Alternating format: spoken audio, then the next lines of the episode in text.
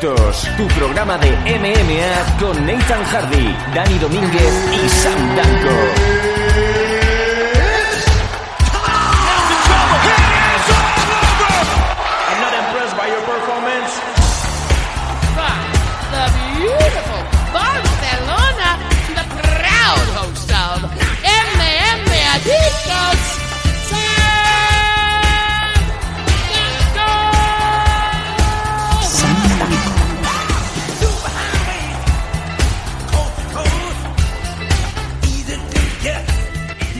Buenas, buenas, ¿qué tal? ¿Cómo estamos todos? MM Adictos, es un placer una vez más, una semana más, entrar de lleno con el programa MM Adictos en donde en este número, que ya es el 187, vamos a hablar largo y tendido de cómo ha ido este pasado fin de semana, un fin de semana que ha estado trufadísimo de combates importantes con españoles pegándose la madre eh, sobre todo aquí en España, pero muy, muy importante eh, su participación fuera de ella.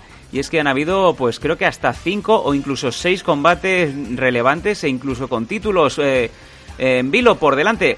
Vamos a pasar directamente, primero de todo, con La Voz del Sur, obviamente. El hombre que no tenía que estar aquí, pero mira, al final ha habido un twist of fate y se ha podido presentar a tiempo en el estudio de grabación. Estamos hablando de Nathan Hardy. ¿Cómo estamos? Hombre, yo tenía que estar aquí, hay una noticia de alcance importante, ¿no? Y como es de alcance importante, yo tenía que estar aquí por obligación, no podía pasar esta, podía dejar pasar esta oportunidad, ¿no? Tan buena, y además con uno, una encuesta que lo ha petado. Sí, eh, yo en cuanto vi que se estaban sucediendo las, uh, sucediendo las noticias, sobre todo la más relevante que ha pasado este pasado fin de semana, yo mentalmente te veía cancelando planes familiares capitales de relevancia muy importante simplemente para poder estar aquí y darle darle cerita, ¿no? A según quién. Mm, Sí, bueno, capitales. Eh, no, no vamos a hablar de pueblos de la, de la costa de Granada, que, que la verdad no recomendaría ir. Qué bonita. Pero bonito para quien le guste, o sea, es como lo típico, ¿no? De estas cosas. Bonito para, para el guiri que viene del Reino Unido o, o de Noruega o de Suecia, de zonas que hace, o, o incluso hasta, ¿por qué no? Gente de- del interior de España, ¿no? Gente que no lo ha visto, la que ve la costa de Iguabrega, pero joder, yo he vivido toda mi vida en Cádiz.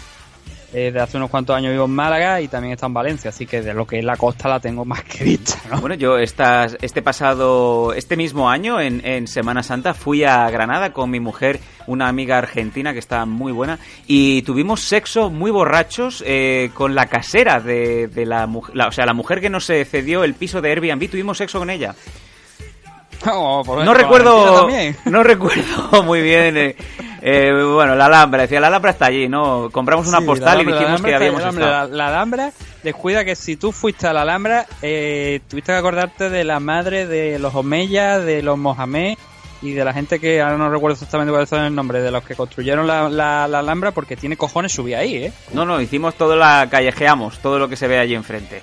Que, que calla- no llegaste a subir a la Alhambra, ¿verdad? No, no, no, no, no, que vale dinero. Tiene Yo también te digo que tiene huevo porque es una pedazo de cuesta grande, larga. Aunque bueno, alguien que ha derrotado a, a una pro wrestler, a Kagesu en carrera, yo no me voy a, Sí, a señor. dudar de su fondo físico. Yo me piqué con una pro wrestler eh, de- que tiene un, eh, entrena en uno de los dojos más duros de Japón y me la fundí en la montaña de Montserrat. Sí, señor. No sé yo si sirve de algo eso en el currículum, pero sí, yo me, me he tirado eh, atléticamente a una... Bueno, es igual, no quiero hablar del tema. Nos vamos a ir ya, si te parece, directamente a las noticias que esta semana hay muchas aquí en MM Adictos. Noticias. Noticias. Is there something wrong with your ear?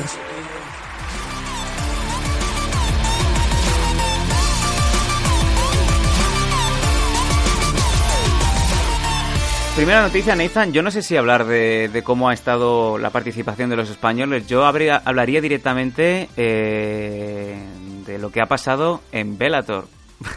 Porque sé que es la noticia Sí, que sobre vamos- todo la gente va a querer escuchar.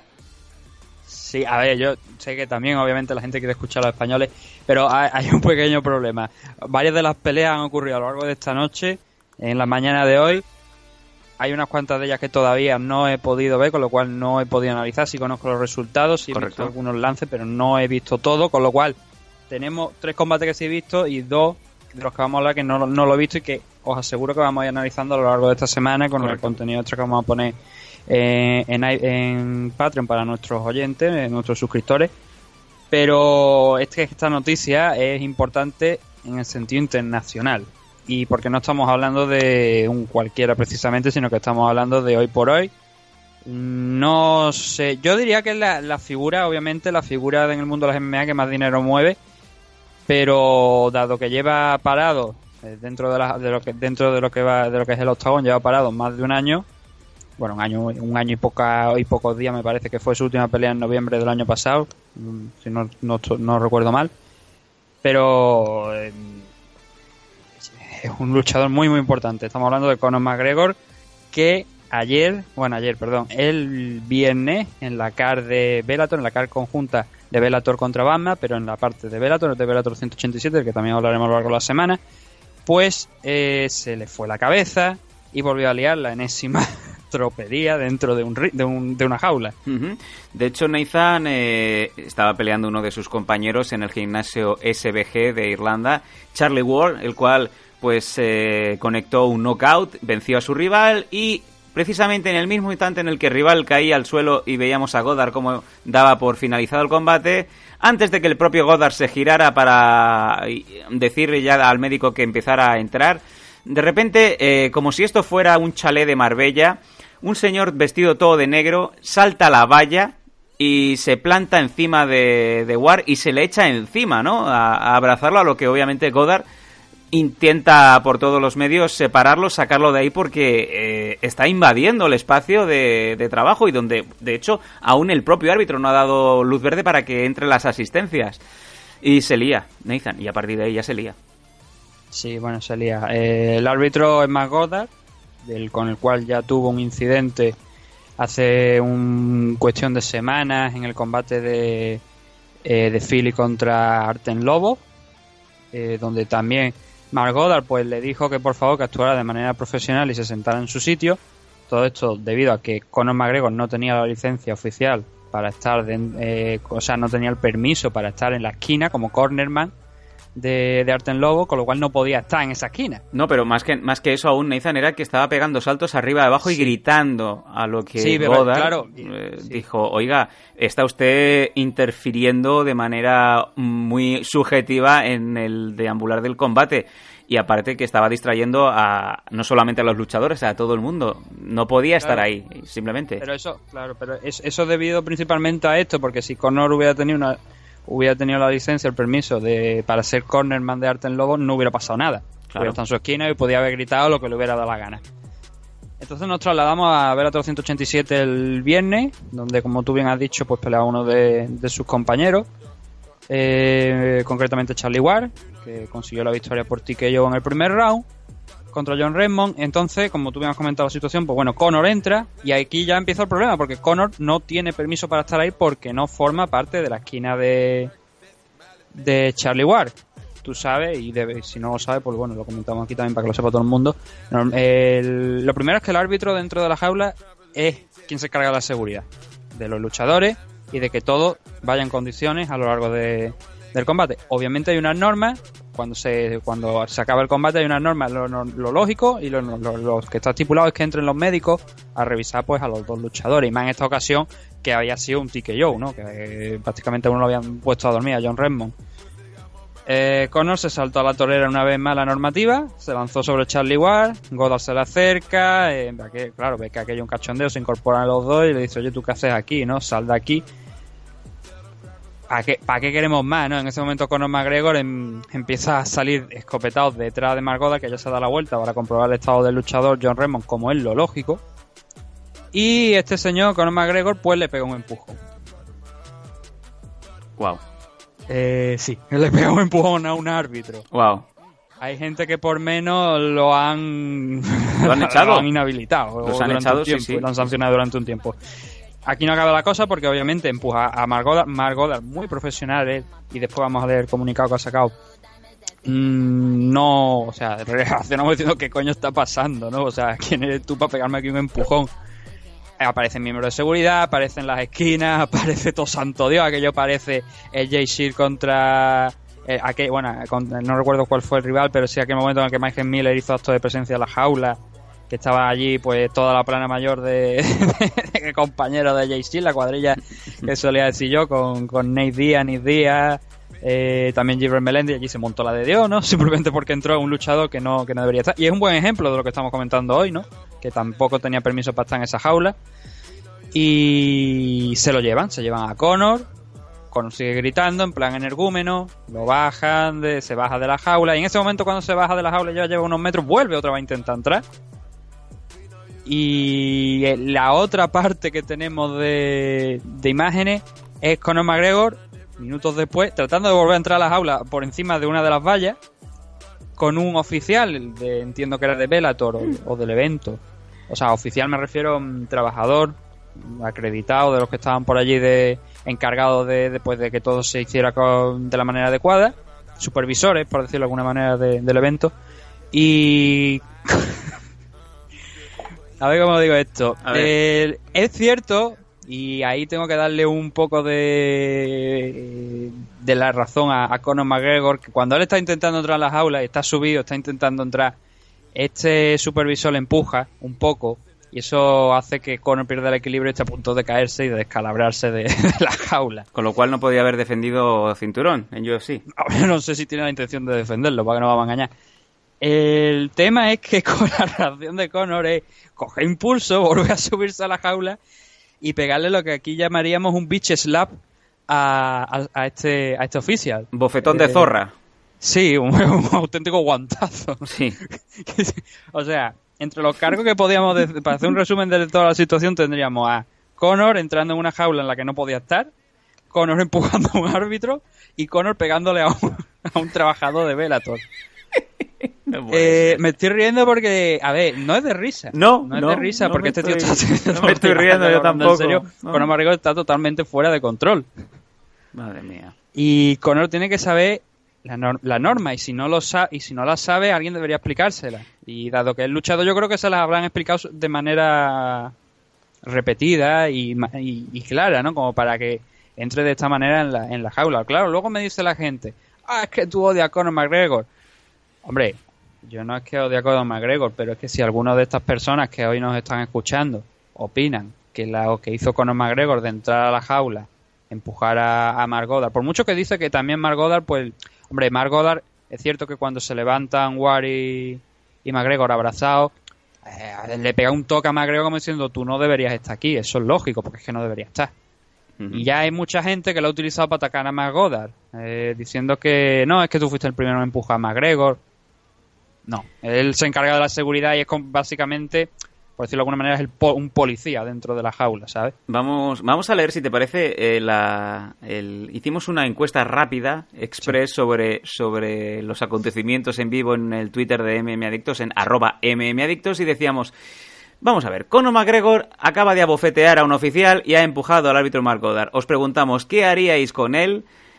Hemos tenido 178 votos, que está muy bien para el poco tiempo que ha habido, y nos dicen, eh, sanción económica un 12%, inhabilitación temporal un 35% y victoria aplastante de es Conor, amigos, no pasa nada, 53%.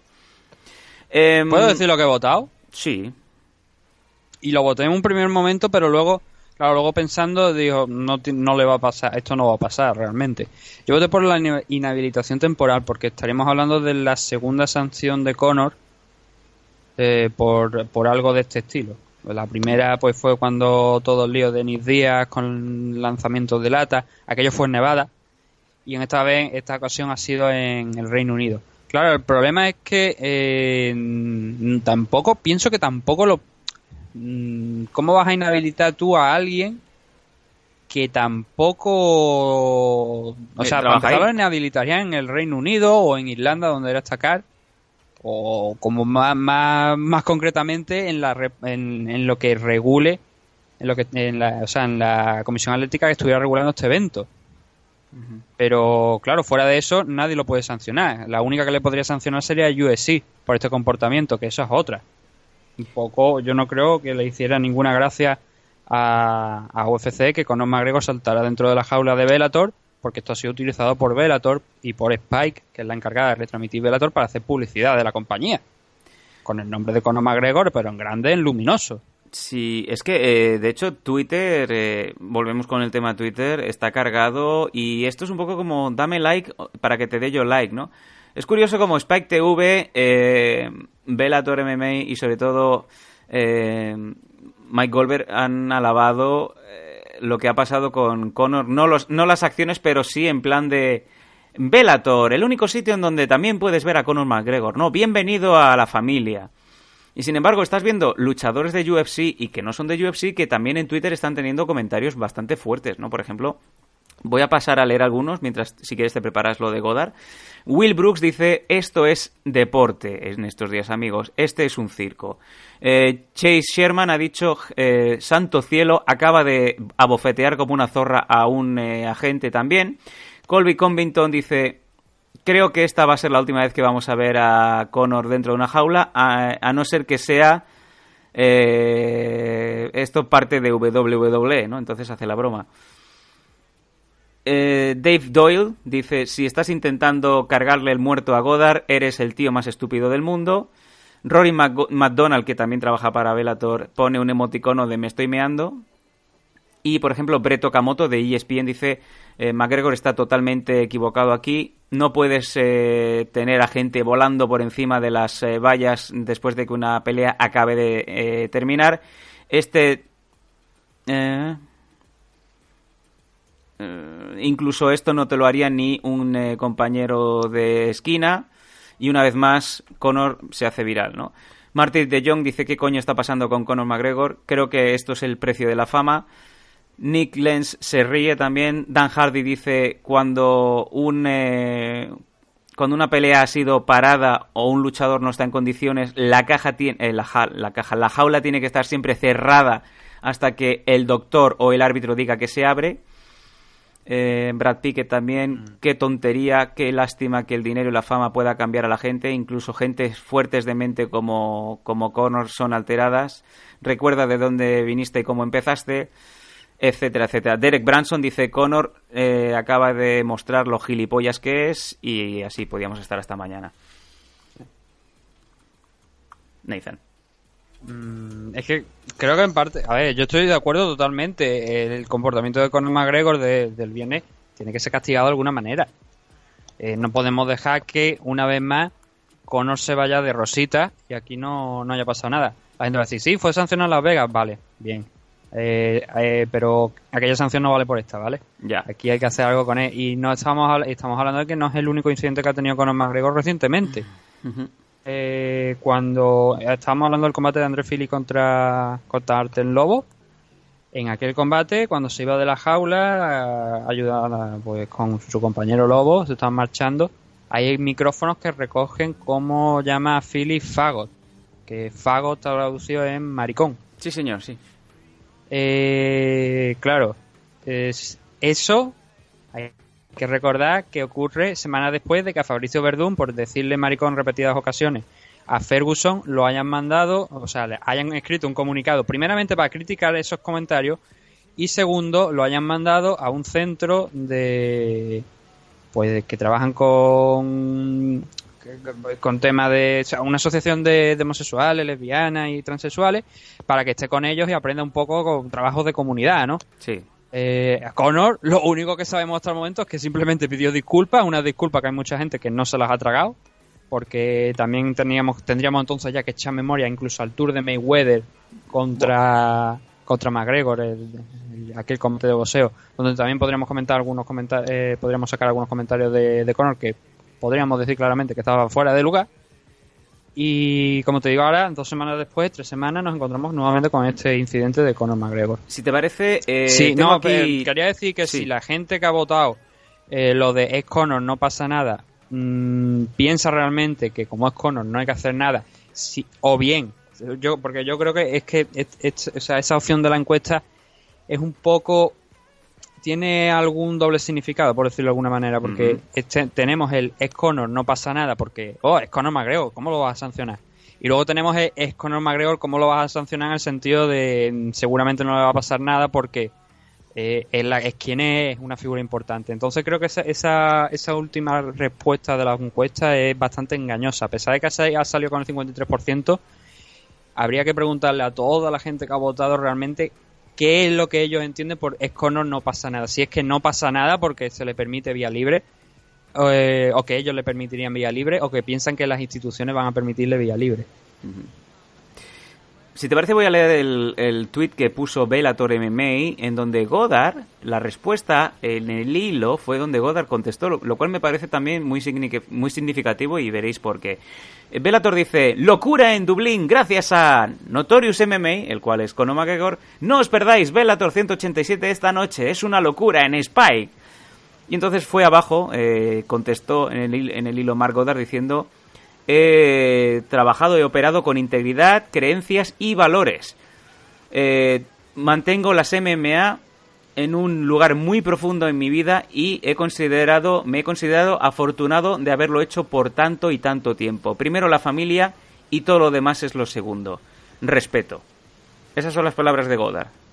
No Podía, podía haber sido bastante más. tema. Exacto, podía haber sido mucho más incipiente, mucho más ácido, pero sin embargo, Sí. simplemente ha, digamos, ha operado sobre la pureza de las MMA, ¿no? Sí, y lo dijimos hace dos semanas cuando hablábamos de, del- de aquel incidente que tuvo, el primer incidente con Conor, y lo decimos en este segundo, Mark Goddard, y tú lo sabes de primera mano, es un Sí. excelente profesional. Estamos hablando de uno de los mejores árbitros, no solamente de aquí de Europa, sino de- del mundo. Si hablamos de Europa, yo creo que es el mejor, pero si, es del, si hablamos del mundo, está ahí entre los tres primeros prácticamente. Si, y es un tío que, a ver, yo, a mí no me. Claro, yo me- cuando yo lo vi que empujó a Margoda, digo, ya está, Margoda se ha vuelto ya de loco y le ha pegado un guantazo de vuelta. Porque lo hubiera visto hasta lógico. Te pega un empujón, tú le pegas a otro diciendo, ¿dónde vas capullo, no? Ya, ya, ya. Eso es, el típico comportamiento, pero es de defensa, ¿sabes? También decir un poco dónde va aquí el que manda soy yo. Bueno. Y Em, sin embargo no lo hizo, se mostró tranquilo, ni incluso ni amenazante ni nada, al contrario, Margot estaba un poco como sorprendido, ¿no? De la presencia de Conor allí como un, un auténtico energúmeno, Hmm. señalándole, eh, teniendo que ser sujetado por, por, la, por la esquina y por los trabajadores de, de allí del evento, porque que si no Conor a lo mejor tú a saber si le hubiera arreado otra torta como hizo con el, con el hombre que estaba que, que impidió que entrara nuevamente a las aulas. En fin, bueno, eh, estaremos sobre, sobre la noticia esta semana en MMA Adictos en la edición gratuita de hoy del número Sí. 187. Hasta aquí ha llegado, pero sí, desde luego Sí, hay, no, a hay ver, novedades. solo un momento, un último detalle, Sí. sobre- porque esto vamos a tener, vamos, se- es tan probable que tengamos más noticias sobre este incidente de Conor a lo largo de la semana que este que ya lo tenemos lo podíamos comentar, que es la comisión atlética que se encargaba de, este evento de Beato 187, que es la Mohegan Tri Department of Athletic Regulation, eh, de allí de Dublín, Irlanda, pues mm, ha, ha hablado de todo esto, ¿no? De, todo el tema, diciendo lo que hemos dicho, que era un espectador, que la actitud de Conor McGregor entrando en la jaula retrasó toda la atención médica que necesitaban los luchadores, sobre todo teniendo en cuenta que uno estaba cao, y que además, por supuesto, pues atacó a, a Mark Goddard. En todo esto, hay- lo más interesante es que mm, se, por lo visto, han consultado, han hablado con, con la, una de, de la- de los máximos, de los más importantes, la figura más importante de UFC.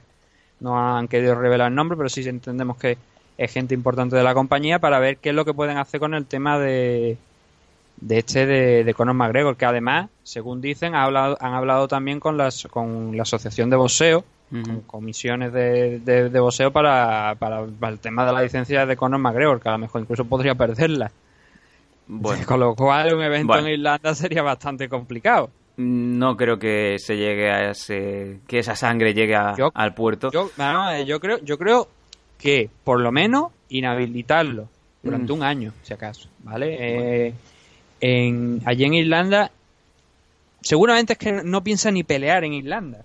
Aunque a lo mejor como, no sé quién fue, que no sé si fuiste tú o fue Dani la semana pasada cuando hablábamos de Conor, que, que dijimos que su interés era pelear en Irlanda. Sí, de hecho, sí, en la, en la noticia que sacamos el otro día fue Sí. que quería pelear en Crow Park. Sí, que, que puede ser perfectamente. Eh, pero no creo que UFC tampoco esté muy interesada en hacer en trasladar ese evento a Irlanda. Yo creo que eso sería allí donde realmente Las Vegas donde le darían muchísimo más dinero de lo que podría hacer en Irlanda. Entonces yo creo que una sanción a lo mejor allí mm, tampoco le afectaría tanto, ¿no?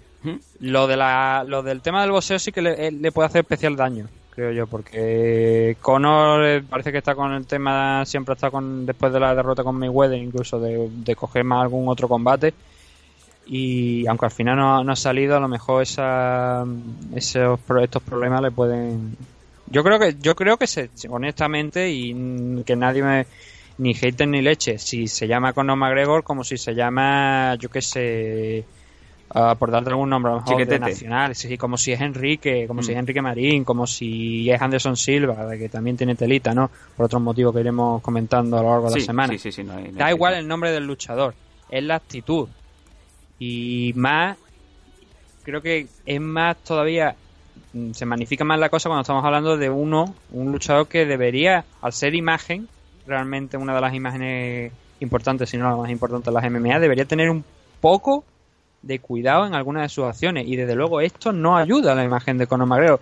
Aunque te vas a encontrar, y de hecho te lo encuentras, la gente que está incluso criticando a Mark Goddard como si él hubiera hecho algo que hubiera provocado la, Mm. la- la reacción de McGregor. Cuando el, lo que lo que provoca la, la reacción de al revés, lo que provoca que Goddard los separe, los separe de, separe a McGregor y a War y se líe todo, es porque McGregor no debería estar allí en un primer momento. Bueno, Pero me preocupa también otra cosa, que es la seguridad ya de, de la, pro- de la propia jaula, ¿no? Que, que McGregor, que lo mismo que McGregor podía ser otro cualquiera.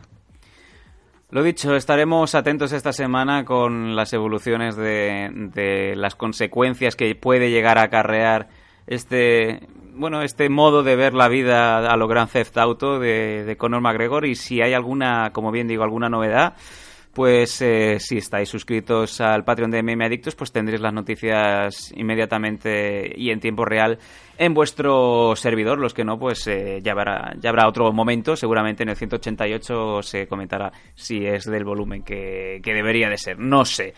Así que Nathan, si te parece, nos vamos a ir a la segunda de las noticias. Es una segunda gran noticia porque vamos a englobar aquí a todos los españoles que han participado este fin de semana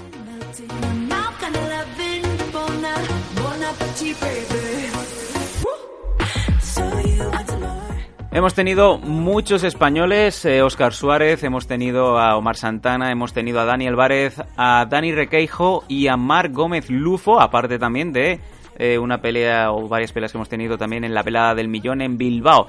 Si te parece, por eh, cronología creo que tendríamos que hablar, Nathan, de la primera de las derrotas, en este caso de Oscar Suárez, ¿no?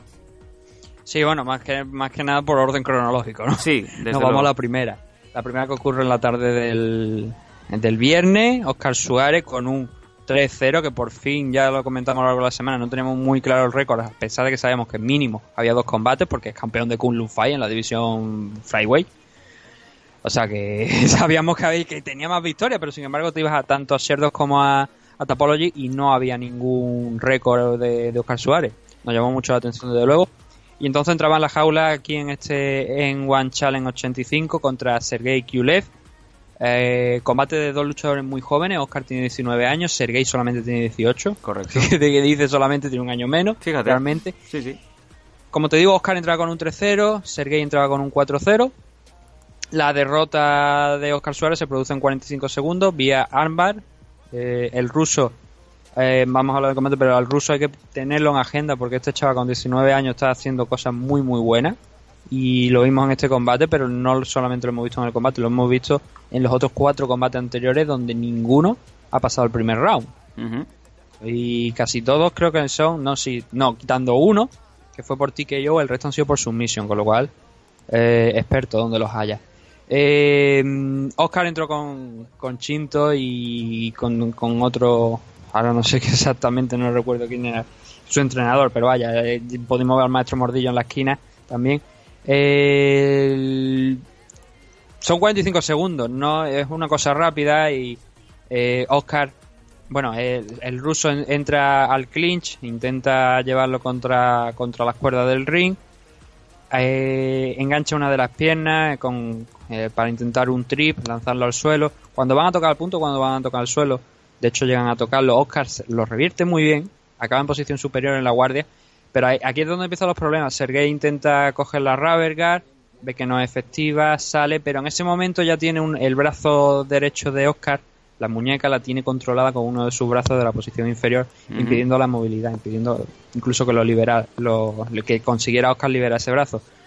Eh, Sergei coge nuevamente, ya no intenta la Raverguard, sino lo que lo que intenta es mm, meter la pierna por dentro de, o sea, a la altura del cuello, por dentro del cuello de, de Oscar, en lo que ya se ve que es un arma de libro, para que con, todo esto con el brazo derecho, como digo, inmovilizado, cruza la pierna sobre el hombro derecho, ya, ya cambia el grip, el agarre, al, al izquierdo, en posición de armbar, a pesar de que Oscar Suárez intenta hacer un, un slam, o sea, lo levanta brevemente y lo suelta contra la lona, no consigue soltar, y ya es cuando Sergei empieza a rotar, Oscar también rota, y automáticamente ya se produce el tapado y, y la rendición de Oscar. No da para mucho el combate, a pesar de que hemos comentado, a lo mejor incluso el comentario ha durado mucho más de, de lo que de lo que duró el combate. No se pueden sacar conclusiones de ningún tipo. Los dos son jóvenes, eh, los dos tienen mucha carrera por delante. A Sergei, obviamente, lo estamos viendo muy bien, tiene un 5 con esta victoria se- pasa un 5-0. Oscar tiene un 3-1, pero no pasa absolutamente nada, porque es que estamos hablando de que un luchador de 19 años, campeón de Kunlun Fight, además venciendo a un, a un campeón duro y sólido, por lo cual quiere decir que este chico ya está triunfando a pesar de, este- de esta derrota en One Global. Vamos a ver si en próximos enfrentamientos, que seguro, yo estoy seguro que lo vamos a volver eh, a ver aquí porque es un luchador Oscar muy muy interesante y si no lo podremos ver en Kunlu porque tiene que defender el título. Espero que lo defienda, que sea su próxima pelea y lo podamos volver a ver. Pero bien, la verdad, hay que hay que, que esta que esta derrota que no nuestros oyentes no piense que ay, ha perdido, vamos a cubrirle con una manta. Todo lo contrario, hay que seguir viendo mucho más de este chico porque merece la pena y porque tiene muchos años por delante para, para seguir creciendo. Pues esa es la crónica, el análisis rápido de Nathan sobre la derrota de, de Sánchez, de- perdón, de Suárez. En el mismo día, la misma noche, tuvimos un combate que de hecho estuvimos viendo en directo por eh, Titan Channel. Los amigos de Titan Channel estuvieron emitiendo Sí. el combate, bueno, estuvieron emitiendo toda la velada de Bama. Y aquí teníamos dos participaciones de los siguientes. Teníamos a Omar Santana y teníamos sobre todo a Daniel Várez, Nathan. Sí.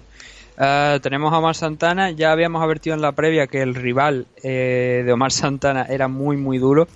Y fue tal cual. El combate llega a decisión, incluso decisión dividida con uno de los jueces otorgando un 29-28. Si no, porque no, no he encontrado la cifra conforme iba mirando, pero creo que, que le otorgó un 29-28 a favor de, de, de Omar. Los otros dos jueces se la dieron a Ion.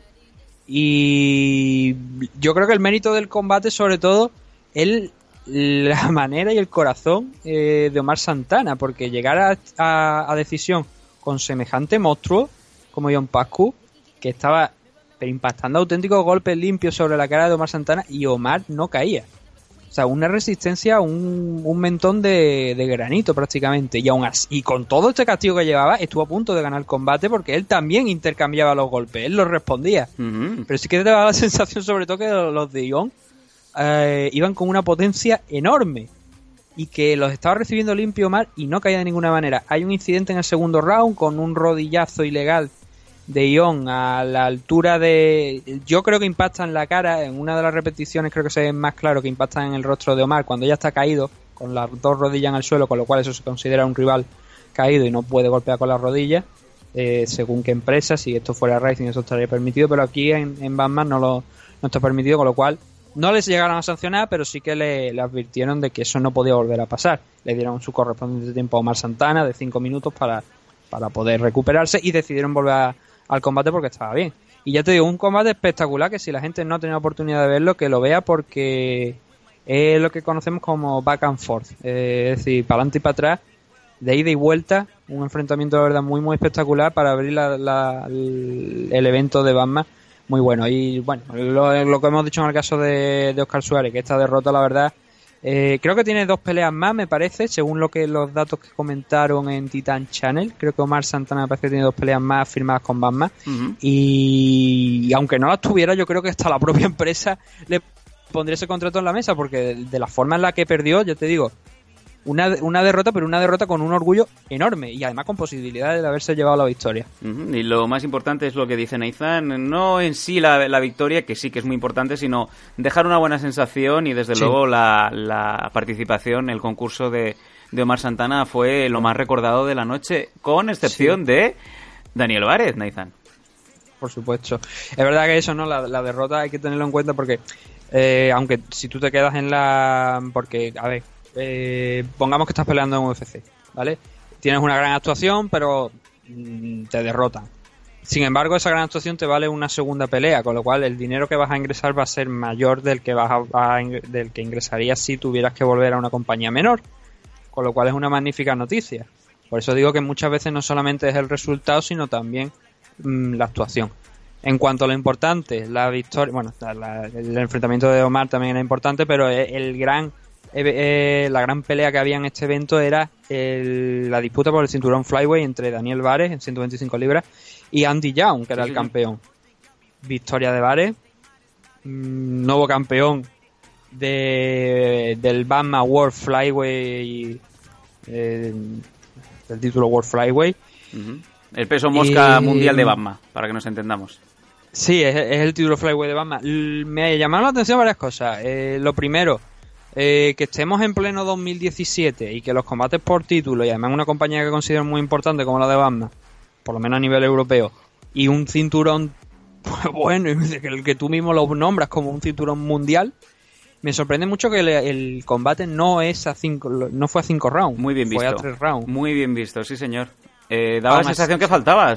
Podía, podía haber dejado muchísimas más sensaciones porque los dos estaban bien. Eh, claro, yo creo que incluso do- eh, un par de rounds más hubiese mejorado todavía más el combate. Sí. Porque la verdad es que los dos hicieron un buen trabajo. Más Daniel que, que Andy Young, la verdad. Y eh, aquí, en el primer round es donde encontramos... Bueno, el primer round fue un festival de, de Daniel, incluso mandando los suelos, a- de- a- consiguiendo un knockdown sobre Andy Young. Mm. Y, y fue apabullante la- la- el primer round de, de Daniel Vare. El segundo también fue muy bueno. Pero en el primero hay que destacar varias cosas. Que enganchó, conectó varias low key a la parte de- del groin, a la parte de la entrepierna. Y la primera se la perdonaron.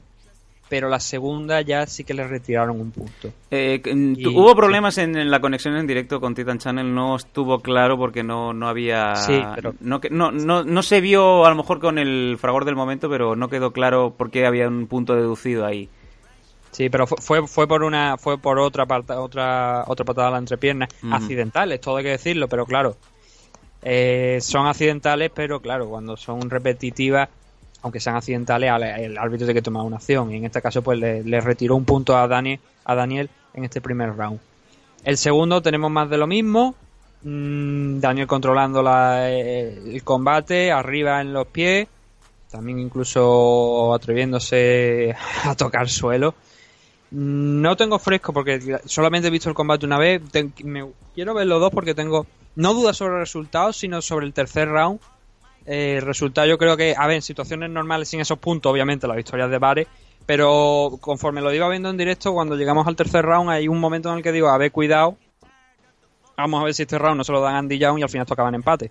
Porque el tercer round fue, por lo menos para mi gusto, fue bastante igualado. Mm, Yo tenía, yo tenía en ese momento la duda de a ver si, si se lo van a dar Andy Young porque está peleando en casa y porque creo además que lo hizo bastante bien en el round. Eh, y prácticamente igual que, que Daniel, que, que Daniel, que, que Daniel, o incluso un poquito mejor, la verdad. Por eso digo que quiero ver ese tercer round nuevamente para ver qué realmente qué opinión tengo sobre ello. Pero eso, tenía mis dudas, digo, ya a ver si se van a atrever a, a no quitarle la, a, a quitarle la victoria a Daniel. Afortunadamente, no fue el caso, incluso los el tres, dos de los jueces le dieron los ganados los tres rounds, con un resultado to- total de 29-27 porque había un punto retirado, y el tercero de los jueces dio un 28-28. Mm, Yo, yo, te- yo ya te digo, yo tenía la sensación de que había sido un empate en directo. Pero no, no, no por, o sea, no porque hubieran empatado, sino por ese punto que le habían retirado a, a Daniel, lo cual nos llevaría a que un cuarto y un quinto round hubiese sido muy interesante. Claro, desde luego hubiera disipado dudas. No, lo- es que desde luego es que no lo entendí, que ya te digo, no entendí que en compañías importantes estemos en pleno 2017 y estemos haciendo combates por título de dos rounds. Mm, Si fuera un torneo, o sea, de, de tres rounds. Si fuera un torneo, que hay que eh, apretar un poquito el tiempo o algo, pues sí que lo vería lógico, pero es un, un combate que es aislado, que es un combate por el título simplemente, no para- forma parte de un torneo, me extrañó muchísimo. Una Bueno, gran noticia porque sí. después de tanto tiempo creo que no teníamos un campeón internacional, bueno, de, Tenemos- tenemos a- Suárez, ¿no? pero aquí en Europa no tenemos un campeón internacional y en una venta, en, una, en un evento, en una compañía tan importante como Batman. Ujú. Bueno, tenemos a David Aranda, Nathan, que no devolvió el cinturón. Y a Abner Lloveras tampoco devolvió un cinturón alemán. Tenemos Pues una, no una serie de cleptómanos deportistas dicho. de primer nivel. el cinturón, aquí tienen que venir a pedírmelo, ¿no? David es que de hecho David nos lo confirmó hace un par de años en una entrevista que hicimos aquí en Medito que todavía no lo había devuelto, pero porque no habían venido a pedírselo. Y Abner también. tú a pedírmelo. Ganó el cinturón y, y ya vendrán. claro, yo lo tengo aquí en mi casa y puesto, bien expuesto. Y ocasionalmente a lo mejor me lo llevo al gimnasio y poco más, ¿no? Pero si no vienen a pedírmelo, pues no lo voy a, a Bueno. dar. Pero mm, Desde luego, no, no, vamos, vamos ahora sí. Desde luego, Daniel Varez, mm, espectacular victoria y nos alegramos muchísimo por el luchador, el joven luchador del Training Unit de Valencia. Ahora mismo, Sí. pues eh, prácticamente podría ser uno de los mejores que tenemos en España porque un título, un título mundial en peso mosca, lo atesora de la empresa inglesa Bamma. Sí, me hicieron varias preguntas. Algún usuario me preguntó, ya ves tú quién soy yo, ¿no? Para responder esas cosas. A ver. Que, que era lo siguiente. Algunos pensarán que sí, que, que ellos son están adecuados. O sea, tienen el título, ¿no? Suficiente para responder este tipo de preguntas cuando alguien le pregunta. Yo no, yo digo, a mí me lo pregunta, pues bueno, entro al debate y ya está. Hombre, eso que- está muy bien. que, era, sí, Está que, muy- que era lo siguiente para, para Dani, que si quizás Velator. Hay que decir que este, como ya hemos dicho, que este evento estaba coproducido entre Velator y Batman. Velator obviamente habrá, yo creo, tomado nota de, de la actuación de Daniel y, y seguramente lo van a tener en cuenta. Ahora bien, mm, poquito a poco, no vayamos a apresurarnos las cosas. Yo creo que un par de defensas, o por lo menos una más en Batman, le haría mucho bien a, a Daniel antes de dar salto a una gran compañía. Tiene 28 años, yo creo que puede permitirse estar dos años más compitiendo, o uno o dos años más compitiendo perfectamente en Europa y luego dar salto a, a las grandes ligas. Hay que hacer bien el trabajo porque muchas veces hemos visto a gente que pasa de 0 a 100, por decirlo de alguna manera, muy rápido y cuando llega al 90 se viene abajo. Entonces Sí. vamos, yo creo que Titín y todo el Training Unit tienen a un gran campeón en casa y hay que cuidarlo, que hay que que yo creo que la calidad la tiene, pero hay que tomar las decisiones muy bien con cabeza, con tranquilidad y que y siempre, por supuesto, con lo, lo mejor para, para Daniel Vale. Claro Así que que sí. vamos a ver si lo vemos más en Batman o, o directamente Velator, que yo creo que la compañía, podríamos decir Velator, podríamos decir USC, pero quizás Velator en este momento la que está mejor situada simplemente porque ha visto lo de lo que de lo que es capaz de eh, Vare y a partir de ahí pues ya iremos hablando. Muy pronto todavía para decir si, si puede acabar en Bellator, si puede acabar en UFC. Yo creo que el sueño de todo luchador acaba en UFC, ¿no? Pero poco a poco. Y bueno, eh, dos combates más, eh, dos combates que tenían mucho ruido, Nathan, y que hemos estado pues eh, anticipando, desde luego, desde hace semanas aquí en MM Adictos.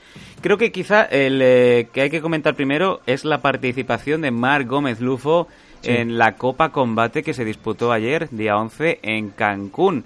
Y que nos ha dejado un, un regusto agridulce porque estuvimos también anunciando vía Twitter eh, cómo estaban las eh, casas de apuestas dando a Lufo victorioso, incluso creo que tenía eh, la cuota más alta de, perdón, la cuota más baja en que es en el sentido de a más bajar la cuota más posibilidades hay de ganar. Incluso Lufo tenía la cuota más baja que incluso que su propio rival de, de bracket Castañeda, ¿no?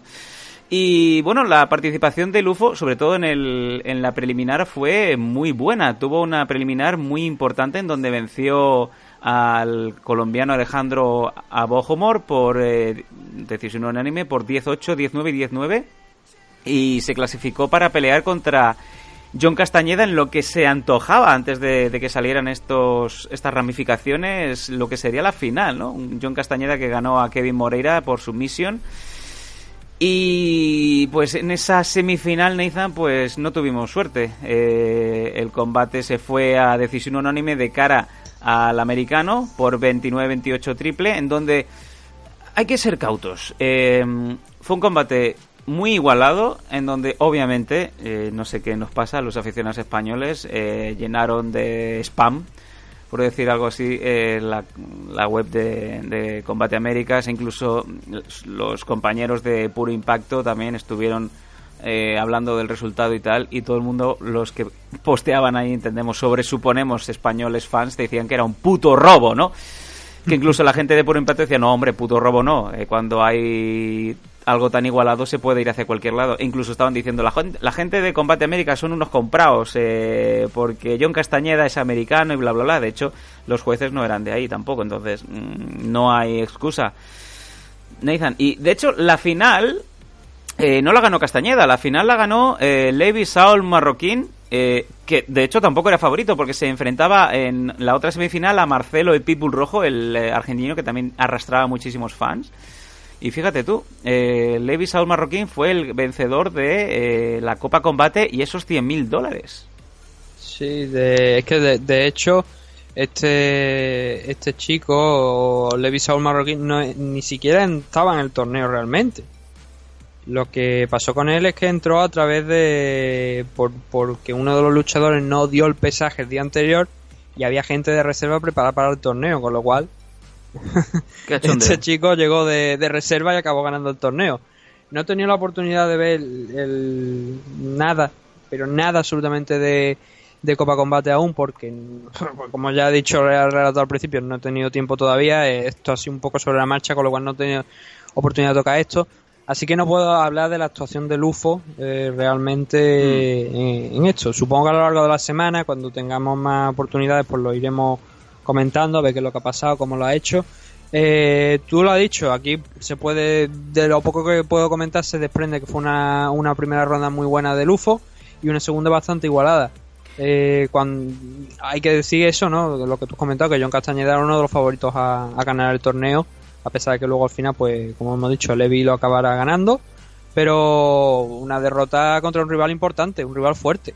Tenemos eh, declaraciones de Lufo que ha puesto en sus redes sociales que son muy interesantes, Nathan. Me gustaría que las escucharas y dieras tu opinión. Vamos allá.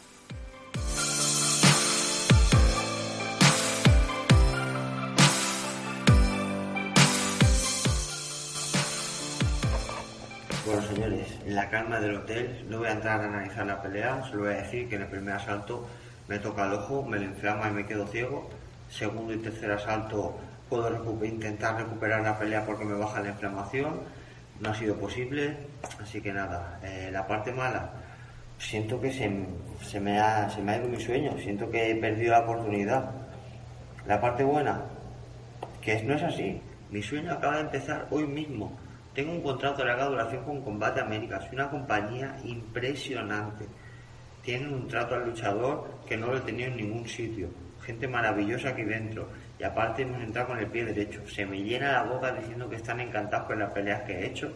Les gusta mi estilo de pelea, les gusta mi manera de ser. Así que aquí nos queda una larga carrera y mi sueño empieza hoy. Vamos a conquistar las Américas. Si no ha sido hoy, será de algún tiempo. España en Combate América va a dar guerra. Dicen que en sus fantasías hago falta yo. No sé si has podido oír las eh, declaraciones, pero sobre todo eh, me quedo con varios aspectos. El primero de todo es un puñetazo que le deja el ojo hinchado. De hecho, dice que se queda ciego. Ah, y hasta finales del segundo, principios del tercero, no empieza a ver claramente.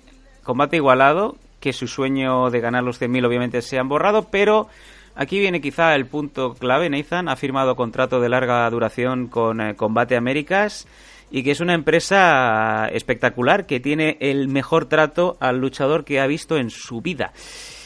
Eh, bueno, decepcionados por la derrota, pero en principio contentos porque parece que la, la relación eh, Combate Américas-Lufo va, va a durar bastante, Nathan. Ah, lo que, lo que te- estábamos comentando en el caso de, de Omar Santana, ¿no? Una gran actuación, a pesar de una derrota, pues te genera este tipo de beneficios. Y en el caso de Lufo, pues le viene muy bien esa oportunidad de seguir peleando en Combate América. Es una gran empresa, estamos de acuerdo.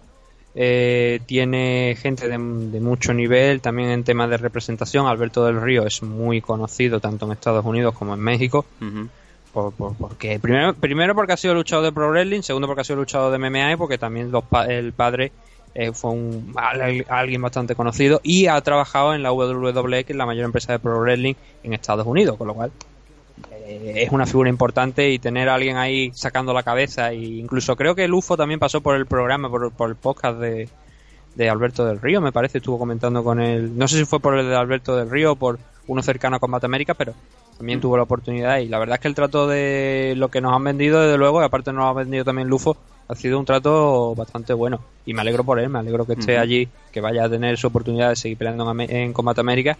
Y lo rápido que ha cambiado el chino de, hombre, la- lo de, de pasar de, "Ay, no he perdido, se me ha ido mi sueño, a, no, mi sueño acaba de empezar y es verdad. Sí, la verdad es Para que... nada, se ha sacado su sueño, un luchador joven, todavía le quedan muchos años por delante. Y que está muy tranquilo, de verdad. 25 añitos eh, de, para Lufo.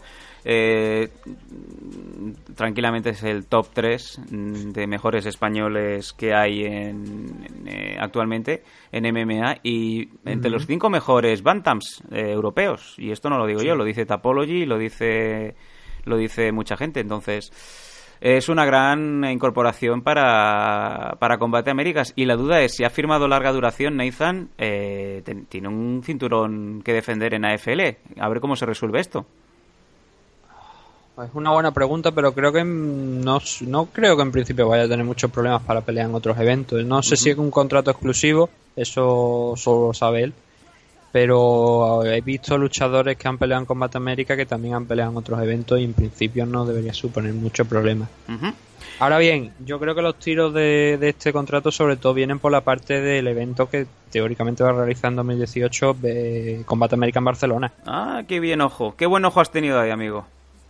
O sea que Combate- es lógico que tenga más peleas. Combate y vamos a ver porque puede ser que no sea, no sea la única persona que vaya a participar en el evento de... Bueno, yo creo... A ver, estoy hablando de Vanessa Rico. Yo creo que Vanessa Rico va a tener una pelea antes de ese evento de Barcelona. Porque está preparándose ahora mismo ya. No creo que vaya a hacer un campus de seis meses.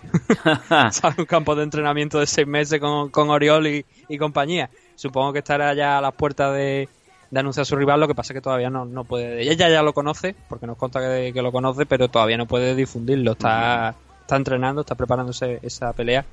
Pero claro, eh, ese evento de Barcelona está ahí en la mente y supongo que con Lufo pues contarán obviamente al ser de allí. Eh, dos apuntes más antes de irnos al último de los eventos. Eh, según lo que hemos sabido, Gol retransmitirá eh, la Copa Combate este martes. O sea que los Ah. MM que escuchéis eh, el, el audio hoy o mañana lunes, pues tenéis el martes por la noche para ver el evento. Y otra cosa también me interesa, han puesto a Gilbert Meléndez y han puesto a Juliana Peña de, de Colors, o sea, de, comenta- de comentaristas para, para los combates. Y me hizo ilusión ver a Misha Tate eh, también en, en, digamos, en- entre bambalinas, haciendo un poco entrevistas. Y Misha se ha puesto, se ha puesto trotona, Nathan. Está enorme, está enorme. Está trotona, ¿eh? Está enorme porque, claro, ya no está compitiendo, ya está fuera de, de todo, de mantener un peso adecuado, ¿no? A la hora de afrontar una pelea. Incluso a lo mejor habrá ganado unas libras extras de más porque, como digo, ya no tiene que, que preocuparse de meterse en una jaula. Y está bastante grande. La duda- No grande, o que no confunda a la gente grande con gorda, No, no, no, no. no. con persona de alto índice de masa corporal, sino que está grande, eh, de, espaldas anchas, eh, más músculo y se le nota, se le nota mucho. Sí, o sea, mi- mis abuelos en el campo se la rifan. Eh, yo lo, lo que voy a pedir es que si va a haber Copa Copa Combate, si, si va a haber Combate Américas en Barcelona el año que viene, a ver dónde me acredito para, para arrimarme a Misha. Ah, bueno, me va a haber tortas, ¿no? Pero tú le pegas una torta a quien sea y... No, mira, si para lo ha hecho. Ojo, yo también estoy muy loco, ¿eh? De repente se ve un comentarista con el pinganillo saltando y empezando a slapear como zorras a todo el que se ponga por delante para abrazar a Misha Tate. Sí, pero cuidado con pegarle un, un bichel a Alberto del Río. ¿eh? bueno, este también se ha comido bastantes ya, en fin. Por cierto, ¿el tuit que puso Alberto del Río de devuélveme el anillo zorra es de ahora o es de marzo? Ah, no eh, tengo noticia de ningún tuit de devuélveme el anillo zorra. sí, eh, pero- yo, lo, yo lo vi hace un par de días y co- coincide con la, parece que definitiva ruptura con su pareja. La luchadora de Pressing ¿Ha- ha Catch. roto con, Sí, porque ha habido otra filtración de vídeos eh, más que de, más de, que más de alta duración sexual había visto yo en mi vida. eh, con varios miembros de- del carrusel. Del... Hay más, hay más. ¿Hay más? ¿Se han dado a conocer? Pues no veas. Y hay sea, una competición- que está poniendo la bota, ¿no? Hay una competición, hay una competición. ¿Sabes qué? Esa competición, Sí, macho. y yo creo que No, ya... aquello, aquello es. Bueno, cada sí, uno va. que haga lo que quiera, pero lo de Peche un poco como. señora. Señora, frénese un poco, ¿no? Sí, En fin. y habrá gente aquí, ¡hala! Machismo. No, no, No, obviamente no, es que aquello estamos hablando de uno, dos y varios. Eso ya es una enfermedad, ¿eh? Eso se trata. Eso ya es, señora. Eh, Frene. joder. Y a los otros también, ¿no? Por supuesto, también a los otros dos controlad un poquito, ¿no? Con lo que hacéis aquí en, en el backstage de WWE, lo que no es el backstage, ¿no? Lo que es el hotel, ¿no? En Que- fin. que ellos- aquí hemos tenido oportunidad de ver varios de la primera tanda de los vídeos y hemos dicho qué coño está pasando aquí, ¿no? Sí. En fin, bueno, eh, estaremos atentos a las evoluciones de Combate Américas y más concretamente Margomet Lufo.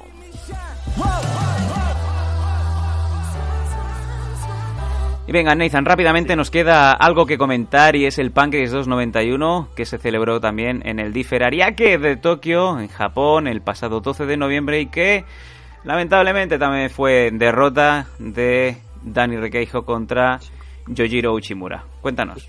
En el caso de lo, de lo que he dicho con, con, con Lufo se aplica también aquí, no he tenido oportunidad de ver el combate, con lo cual lo ana- analizaremos más en profundidad a lo largo de esta semana. Pero sí he tenido oportunidad de, de ver la finalización de, de Requeijo. Por lo que me han comentado, Requeijo estaba haciéndolo muy bien en los dos primeros rounds, incluso estaba eran suyos. Totalmente. Aquí, sí, aquí en este tercero eh, ha pasado, pues, o sea, ha vencido el japonés Yojiro Chimura por, por TKO, por un rodillazo y puñetazo. El movimiento del rodillazo, la verdad es que es perfecto. Es un. El, el Yojiro lanza una izquierda. Eh, Requeijo hace el duck, o sea, se mete por debajo para intentar evitarla. Eh, en ese, no sé si con la intención de, de, de irse directamente a atacar las piernas para conseguir un takedown o, o simplemente por defenderlo de esa manera. Y en ese timing, en ese tiempo de bajar la cabeza hacia abajo, es donde se encuentra un, un rodillazo de Uchimura a la perfección, pleno, a la cara, que hace que automáticamente caiga hacia atrás. A pesar de que no queda inconsciente en ningún momento, sí que entra en modo supervivencia Requeijo y ahí ya el japonés salta encima, empieza a lanzar golpes de todo tipo y ya el árbitro se ve obligado a detener eh, el enfrentamiento. Mm, como digo, lo, analiz- lo analizaremos con más profundidad a lo largo de, esta semana, pero es un caos inapelable, es un caos en el que es muchísimo mérito, por no decir todo el mérito del mundo a Uchimura, que no sé si vio en algún momento que Requeijo a lo mejor buscaba defender ciertos golpes de esa manera, agachando la cabeza, o fue simplemente memoria muscular o timing, pero el KO la verdad es que es de los grandes y de los muy bien ejecutados. Una pena porque teníamos muchas ganas de, de ver Requeijo en, este, en, en Pancrase y de verlo triunfar. No puede ser en esta ocasión. Espero que si realmente es como he escuchado por ahí que los dos primeros rounds fueron suyos, Pancrase lo valore como, como, como, como casi una buena, un buen competidor y lo vuelva a llamar. Y simplemente pues a ver eh, si podemos en próxima fecha hablar con él. De momento vamos a dejarlo descansar. Y si no, vamos a ver si podemos hablar pues, o bien con Julio Santana para que nos comente cómo ha ido la pelea a través de, de Dani Domínguez, que Señor. para eso es su entrenador también. Sí, señor. O a través de Fran Montiel, que, que también ha estado allí ejerciendo de, pues de, de promotor, de afiliado a todo el tema. Y también incluso estuvo el Trota, que finalmente en un principio pensábamos que no, que no había ido a Japón. No sé si es que a última hora cogió un avión y se plantó allí con todo el equipo. Yo creo que le dijeron un eh, no hay huevos, que no, aguántame el cubata, ¿sabes? Claro, es que lo que sabíamos que iba, iba a Barcelona, porque esto fue una, una, una foto que el propio Fran Montiel publicó en sus redes sociales, donde el Trota iba en el asiento de atrás. Y en principio creo que no estaba preparado que, fuera, pero eh, creo que el día que llegaron no estaba, pero me parece que sí llegó el día posterior o algo, porque el primer día que estuvieron no lo vi, pero sin embargo el segundo día sí que vi a- al Trota allí en la foto. Y más refuerzo, ¿no? Una pena que al final no haya, no haya conseguido la victoria, pero oye, la experiencia está ahí de, de estar hecho. Y espero que lo hayas disfrutado, porque estábamos hablando de que la, la prensa, los llevaron al, a la Bea Nikon Back Cloud de allí de, de Japón, que es donde entrena Ayaka Hamasaki, es campeona de Invista, donde Rena también entrena con, con Ayaka, que me comentó Fran Montiel que estaba en una sexta planta del gimnasio, para que la gente se haga una idea. Como el Korakuen Hall. Claro, Sí, Korakuen y- Hall, perdón. eh, sí, pero el Korakuen creo que no está en sexta planta. No. Ese creo que está un poquito más para abajo. Está en un segundo, está en un segundo. Y, y donde también entrenaba Megumi Fuji, que ahora ya no está, ahora ya está en otro gimnasio, pero se, también se, se preparó durante mucho tiempo allí. Y eso, yo espero que, que hayan también disfrutado de lo que la experiencia está en Japón. Y que no se, no se pueden, por desgracia, venir con la victoria, pero yo creo que ya te digo, si las cosas se han salido como me han comentado y como he estado escuchando, seguramente vamos a tener una segunda pelea de, de Daniel allí en Japón sin ningún problema. Y como ya dijo Dani, no solo de Daniel, sino de cualquier miembro de, de allí de- del gimnasio que pueda que pueda estar allí en Pancrase. Vamos a ver, yo creo, en la próxima fecha muchas cosas interesantes también allí en Japón por parte de luchadores españoles. Sin ir más lejos, el mes que viene tenemos a Irene Cabello compitiendo en Racing en la final del torneo eh, Atomway, Super Atomway, contra Rena. Que ya lo comentamos, conforme se vayan acercando hablaremos un poco más, pero bueno, eso es lo que. Estos han sido los resultados de los españoles a lo largo de este fin de semana. Solamente traemos una victoria, pero bueno, eh, las actuaciones de creo de todo el resto de luchadores, quitando a Oscar Suárez, que no hubo tiempo para, para mucho, la verdad, como para juzgar lo que fue el, el combate ni su nivel, que ya hemos visto que es bastante bueno, porque no, no pudo salir reflejado aquí. Pero eso, eh, buenas actuaciones, una victoria, que además ha sido un cinturón. Y no, no tenemos tampoco, porque nos gustaría comen- comentar algo del Master Series, pero es que tampoco he Vamos tenido oportunidad de verlo. muy mal de tiempo y como bien has dicho no, no hemos tenido la ocasión ni la suerte de poderlo ver, así que prefiero eh, obviar el tema, ya lo miraremos de, de ubicar, no sé si para los suscriptores de Patreon o directamente ya cuando tengamos un poquito más de tiempo ya de cara al siguiente Meme Adictos. Si te parece, nos vamos Sí. al corte publicitario de rigor, cualquier noticia, cualquier novedad, están aquí los MM Adictos para contarlo todo. Volvemos enseguida con el análisis al completo del UFC Fight Night que se celebró ayer en Norfolk, Virginia y que tuvo pues al señor Dustin Poirier ganando Anthony Pettis. No os vayáis, ahora volvemos en MM self.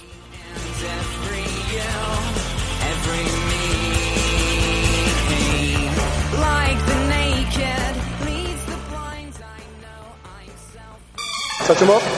Good luck. ¿Te gustan las NMA? En NM Adictos te escuchamos. Queremos muchas preguntas, preguntarnos chorradas también, da igual. Escríbenos en nmadictos.gmail.com o bien en nuestras redes sociales, arroba mmadictos.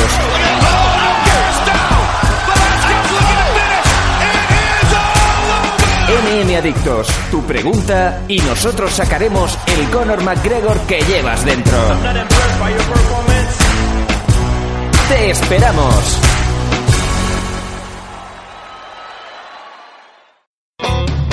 You are listening to Radio 4G USA. Solamente puedo ver dos luces rojas fijas. Ellos han visto cosas. Y el objeto.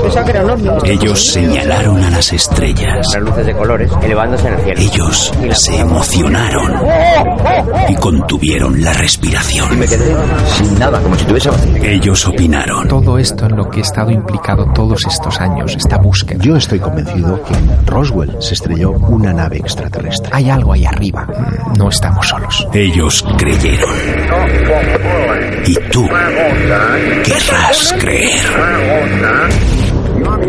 OVNI. Ya disponible en podiumpodcast.com.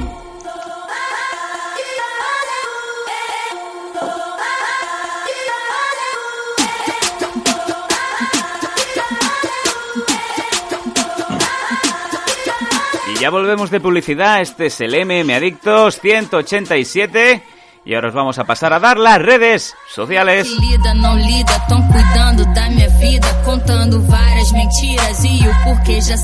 Como ya sabéis, siempre lo decimos una y otra vez. En Twitter, arroba mmadictos. En Facebook, facebook.com barra mmadictos. Y bueno, pues en el correo, si tenéis alguna cosita, alguna cuestión, alguna duda, mmadictos arroba gmail.com.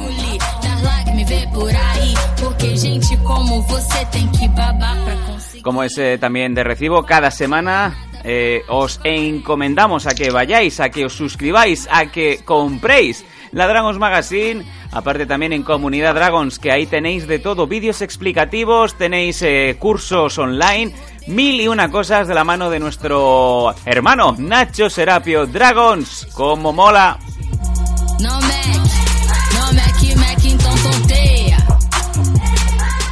Y bueno, después del eh, corte publicitario ya estamos en el bloque de análisis y bueno, como es también obligatorio, tenemos al otro lado a Dani, que es el experto Dani Domínguez. Hola, ¿cómo estamos? Buenas tardes, Sam. Bueno, yo te estuve diciendo un poco ahora cuando nos estábamos saludando que, que, bueno, que estoy pasando algunas dificultades de, de ayer. Sí, sí, no, sí. No sé si debería uh, compartirlas, pero bueno, que yo voy, creo que voy, sí. voy a hacer lo mejor que pueda dar las circunstancias. Yo creo que, que, ahora que lo has dicho, tienes que cascarlo, ¿no? Me parece que hubo algún problema, algún problema que tuvo que, bueno, pues necesitar, ¿no? De alguna dopamina y mezclado con alguna Sí, bueno. que otra bebida, pues no, no es bueno, ¿no? Resulta que hice lo que eh, a lo que yo me refiero cariñosamente como hacer un Michael Jackson wow. para aquellos que fueron fans y que básicamente ayer tener compromisos sociales, tener un pensamiento de estos de persona mayor que no te puedes ni doblar ya, ir a pincharme para poder salir, olvidarme completamente o no y echarme un par de las bruscos, con lo cual maravilloso. ayer caí no queda. ¿Dónde amaneció el cadáver, Dani? No, no, en mi casa por lo menos. Me parece genial. es que las fiestas son las fiestas, Dani. Hay, hay, situaciones en donde no puedes decir que no. Yo lo siento mucho. No, está claro.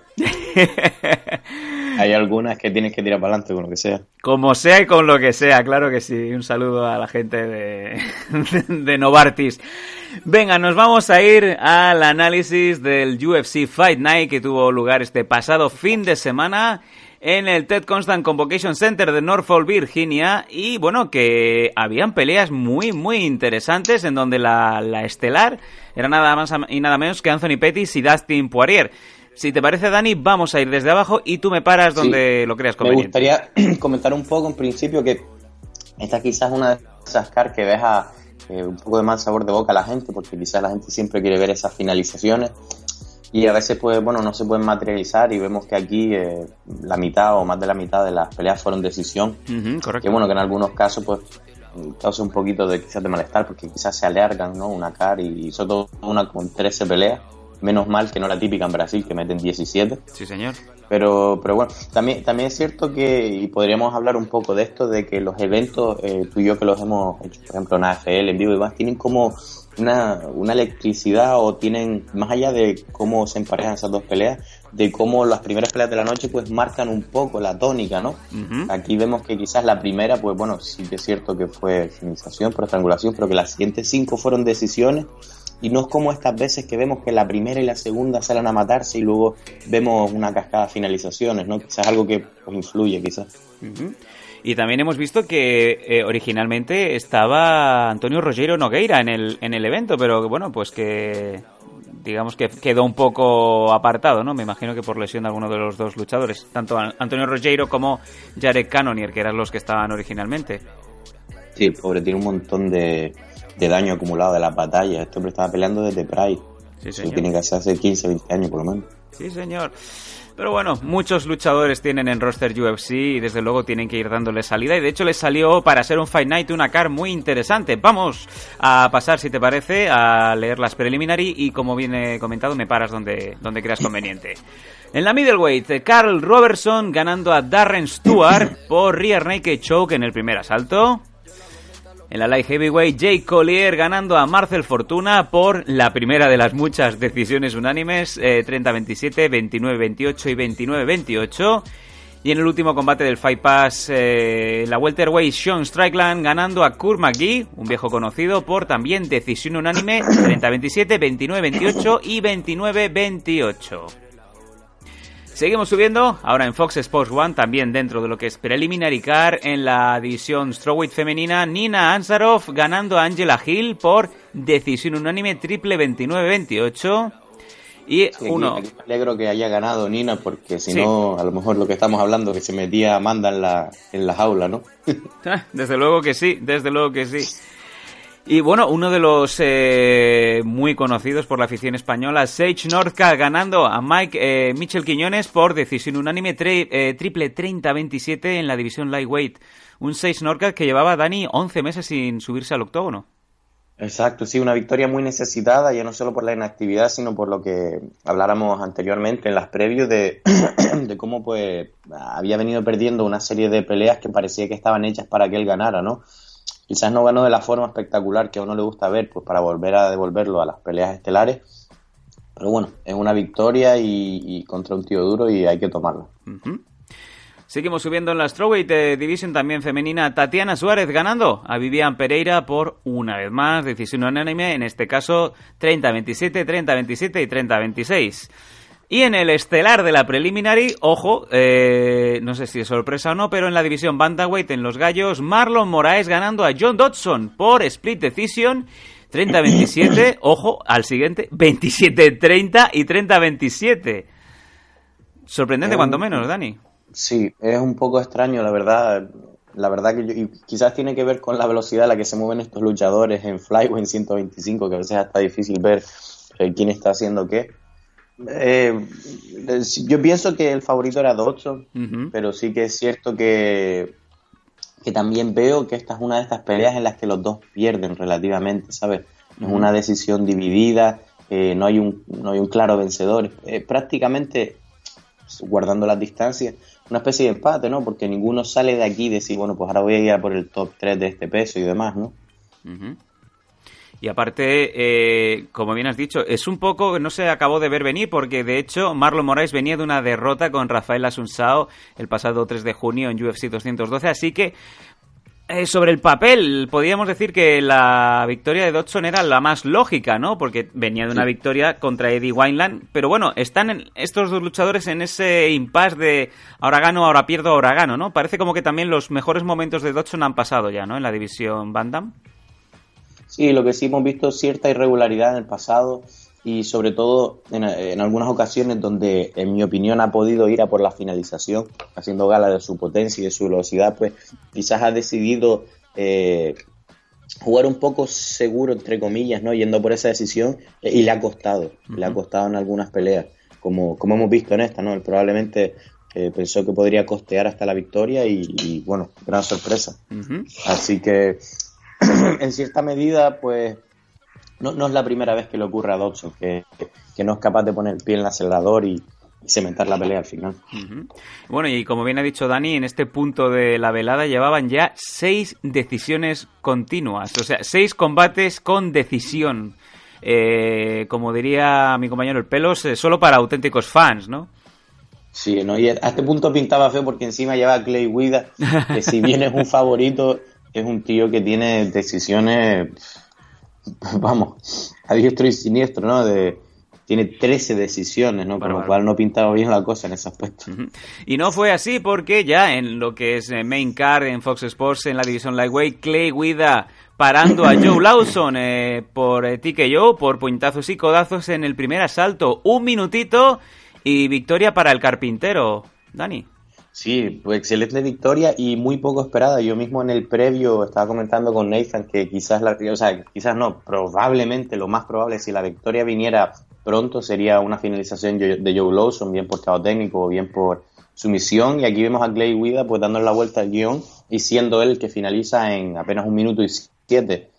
Eh, me pareció no especialmente técnica en cuanto le encontró la quijada, pero me gustó la forma en la que el Clay Guida, eh, hay, un- hay una expresión en inglés punching around the guard, ¿no? Que es golpear a- alrededor de la guardia, ¿no? Porque viendo que no tienen guantes de boxeo y demás, pues es cierto que aun cuando subes las manos te cubres el frente de la cara, pero hay gente que se especializa en tirar al bloque, lo veremos en dos o tres más peleas, y a veces pues te da en la zona de la 100 o quizás un poquito más atrás.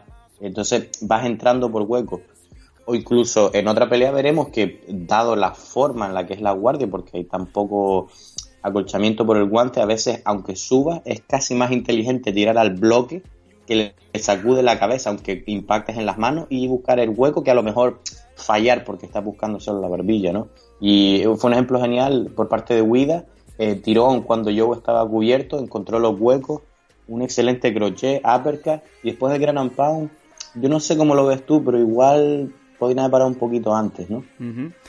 Bueno, lo que seguro es que eh, con Guida pocas cosas se saben, ¿no? Porque incluso cuando en el, en el caso de Guida no está arriba, sino que está abajo, eh, los árbitros siempre han tenido problemas para saber en qué momento Guida parece que se le ha ido la olla, ¿no? O que ya directamente Sí. no está. Entonces, complicado y sobre todo también con Lawson, que es otro histórico de no, no pares antes de cuenta este combate que, que no está desde luego el pescado vendido.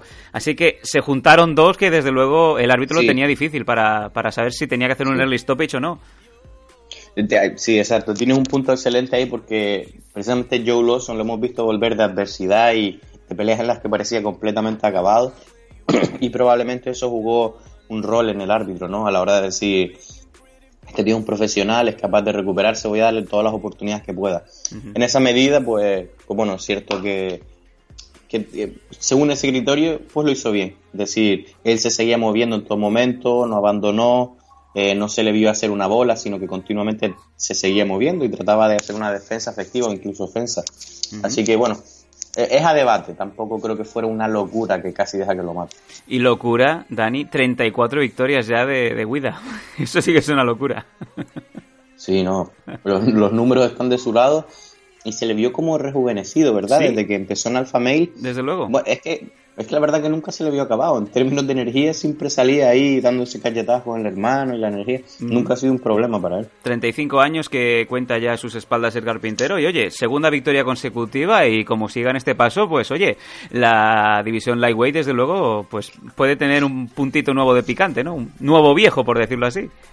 Sí, me gusta, me gusta cuando algunos de estos, de estos, perdón, de estos veteranos se reinventan y, y claro, tienen el nombre y con el mismo número de victorias o ellos peleando leyendas entre ellos, pues digamos que tiene un pequeño atajo hacia la cima, ¿no? Mira, te voy a soltar aquí una, una posible, porque no sé, nunca se sabe eh, cómo salen los emparejamientos, pero ahora que está sonando más que nunca Sage Northcat por el tema obvio de que se le está poniendo mucho el rumor sobre de posible interpretación del hijo de Iván Drago en la segunda parte de Creed. ¿Qué tal un enfrentamiento Clay Sage Northcat? Los dos están en lightweight. Podrían sería un, importante stepping stone, ¿no? Sobre todo por Sage más que por Clay. Sí, sí, la verdad que sí, de- desde luego. eh, hasta este caos, la verdad que hubiera dicho no presenta un peligro tampoco tan grande para Sage en términos de que él lo finalice a él. Pero está muy bien y sobre todo logísticamente, que es algo que no recuerdo si hemos tratado antes, es muy común que luchadores que pelean en la misma car, simplemente por el hecho de que tienen el mismo tiempo de recuperación y el mismo tiempo de vuelta a la pelea, acaben peleando juntos. Es bastante común, con lo cual no, no es descabellado y, y puede ser quizás ese primer gran nombre para Sage, para colocarlo, como tú bien dices. Ahí está la, la oportunidad. Nosotros lanzamos, como siempre, el guante en MMA Adictos. Seguimos eh, subiendo un catchweight de 138,5 libras. Rafael Asunsao ganando a Matthew López por KO por un puñetazo en el tercer asalto. Dani. Sí, Rafael Asunsao da la impresión de que yo al menos siempre lo subestimo, eh, parece que no está tan arriba, pero tiene algunas victorias clave que ha perdido, pero siempre vuelve bien, excelente pelea. Eh, cómo le trabajó la pierna adelantada al, otro luchador, forzándole en muchas ocasiones pues a, cambiar de, guardia, sobre todo en el último asalto. Y lo más importante pues fue la forma en la que le, le comió la movilidad, ¿no? Con esa pierna delantera, pues eh, Matthew no se podía mover igual de bien. Cuando vio la oportunidad, viendo que no podía recular hacia atrás con la misma efectividad, pues tiró esa rodilla voladora, que si bien falló, eh, se ve que la tenía practicada o tiene buenos instintos, porque nada más tocar el suelo, tiró un combo de puñetazos con el que finalmente le pilló. Y además se llevó la performance de la noche, la actuación de la noche, o sea que desde luego muy efectivo. Y tercera victoria consecutiva de Asunsao. Ojo que, que está ahí, ¿eh? Mm. Y no solo eso, sino que Asunsao, eh, me parece que lo estaba hablando con Nathan, sí es cierto que fue, eh, eh, o sea, tiene una victoria sobre TJ Sí, señor. en UFC 200, Sí, señor. pues, que es el campeón actual. Y justo hablando con Nathan, eh, es cierto que él, él dijo, bueno, pues TJ la eh, vengó esa derrota en UFC 200, pero pues uno tiene que pensar que tener una victoria sobre el campeón actual pues pesa mucho ¿no? a la hora de, de la decisión de quién puede ir por el título o quién tiene oportunidad de arrebatárselo. Desde luego que sí, habrá que seguir una vez más de cerca a Rafael Asunsao, que siempre parece que no, pero sí. Venga, nos seguimos eh, escalando posiciones. Middleweight Division, César Ferreira ganando a un Nate Marwar por Split Decision. Eh, 29-28, 28-29 y 29-28. Y Dani, yo no sé aquí eh, si es victoria de César o derrota de Marwar en este, en este caso. Sí, en cierta medida fue un poco controversial. Eh, a mí me gustó la pelea. Si estaba hablando que Johnny Hendrix era el peor zurdo de la historia en términos de usar las armas que tienen ellos, eh, César lo tenía bastante claro, ¿no? Eh, hizo uso de, esa, de ese middle kick al cuerpo que dañó bastante a Marquardt. Eh, en lugar de, por ejemplo, el low kick que empleó en, la anterior pelea Sun Sao. Eh, hizo un buen uso de la presión, de, de las proyecciones. Eh, hay una proyección muy bonita que te luego que les animo si son fan de las proyecciones estas de lucha libre de gran, gran amplitud, ¿no? cuando subes por encima de la cadera, en la cual lo despega del suelo, nota la guillotina de Marquardt y en lugar de tirarlo simplemente, le gira las piernas en el aire para caer fuera de la guardia y que esa, que esa guillotina no tiene efecto, ¿no? También vimos a, a, César empleando algunas técnicas no tan limpias como la bolsita de té de la Oh, posición norte-sur. Qué rico. Siempre muy incómoda para el luchador de abajo. y, y bueno, la controversia eh, que yo, que alguna gente ve es que en el segundo asalto, según acababa, eh, le hizo un knockdown. Neymar cual hizo un knockdown propiamente. Es decir, es, una, es un semi-KO en el cual no se apaga, pero le fallan las piernas, cae súper claro. Según la nueva puntuación, eso debería ser un 10-8 Ujú. para mucha gente. El hecho de que estuviste a punto de finalizar la pelea, porque antes tenías que medio matarlo, ahora no necesariamente. E incluso si opinas que César debería haber ganado 10-9 los otros dos asaltos, porque tampoco fue una paliza ninguno de los dos, es un empate. Desde Es luego. un empate realmente. Un empate que al final no subió, no subió al marcador. De hecho, la decisión fue Exacto. dividida. Y Dani, tercera derrota consecutiva de Marwar, un luchador que ya por edad eh, em- tenía que empezar a replantearse, no sé si el retiro, pero sí su, su participación con UFC, ¿no? Sí, es cierto, ciertamente, porque quizás todo, eh, mucha gente tiene pues la percepción de que si estás en UFC tienes que estar para el título. Yo creo que Marco a este punto de su carrera eh, se considera es su trabajo, es su profesión y desde luego que mientras no está apareciendo y siendo noqueado en plan como se ve a algunos otros luchadores, pues no creo que vaya a desistir, ¿no? Y, y le dio una buena pelea y se podría decir que la ganó o empató, así que desde luego los números respaldan lo que tú dices. Sí. Pero yo pienso que mientras él no esté saliendo ahí lo estén noqueando en 15 segundos, es un tío que da espectáculo y, y a mí me alegra verlo.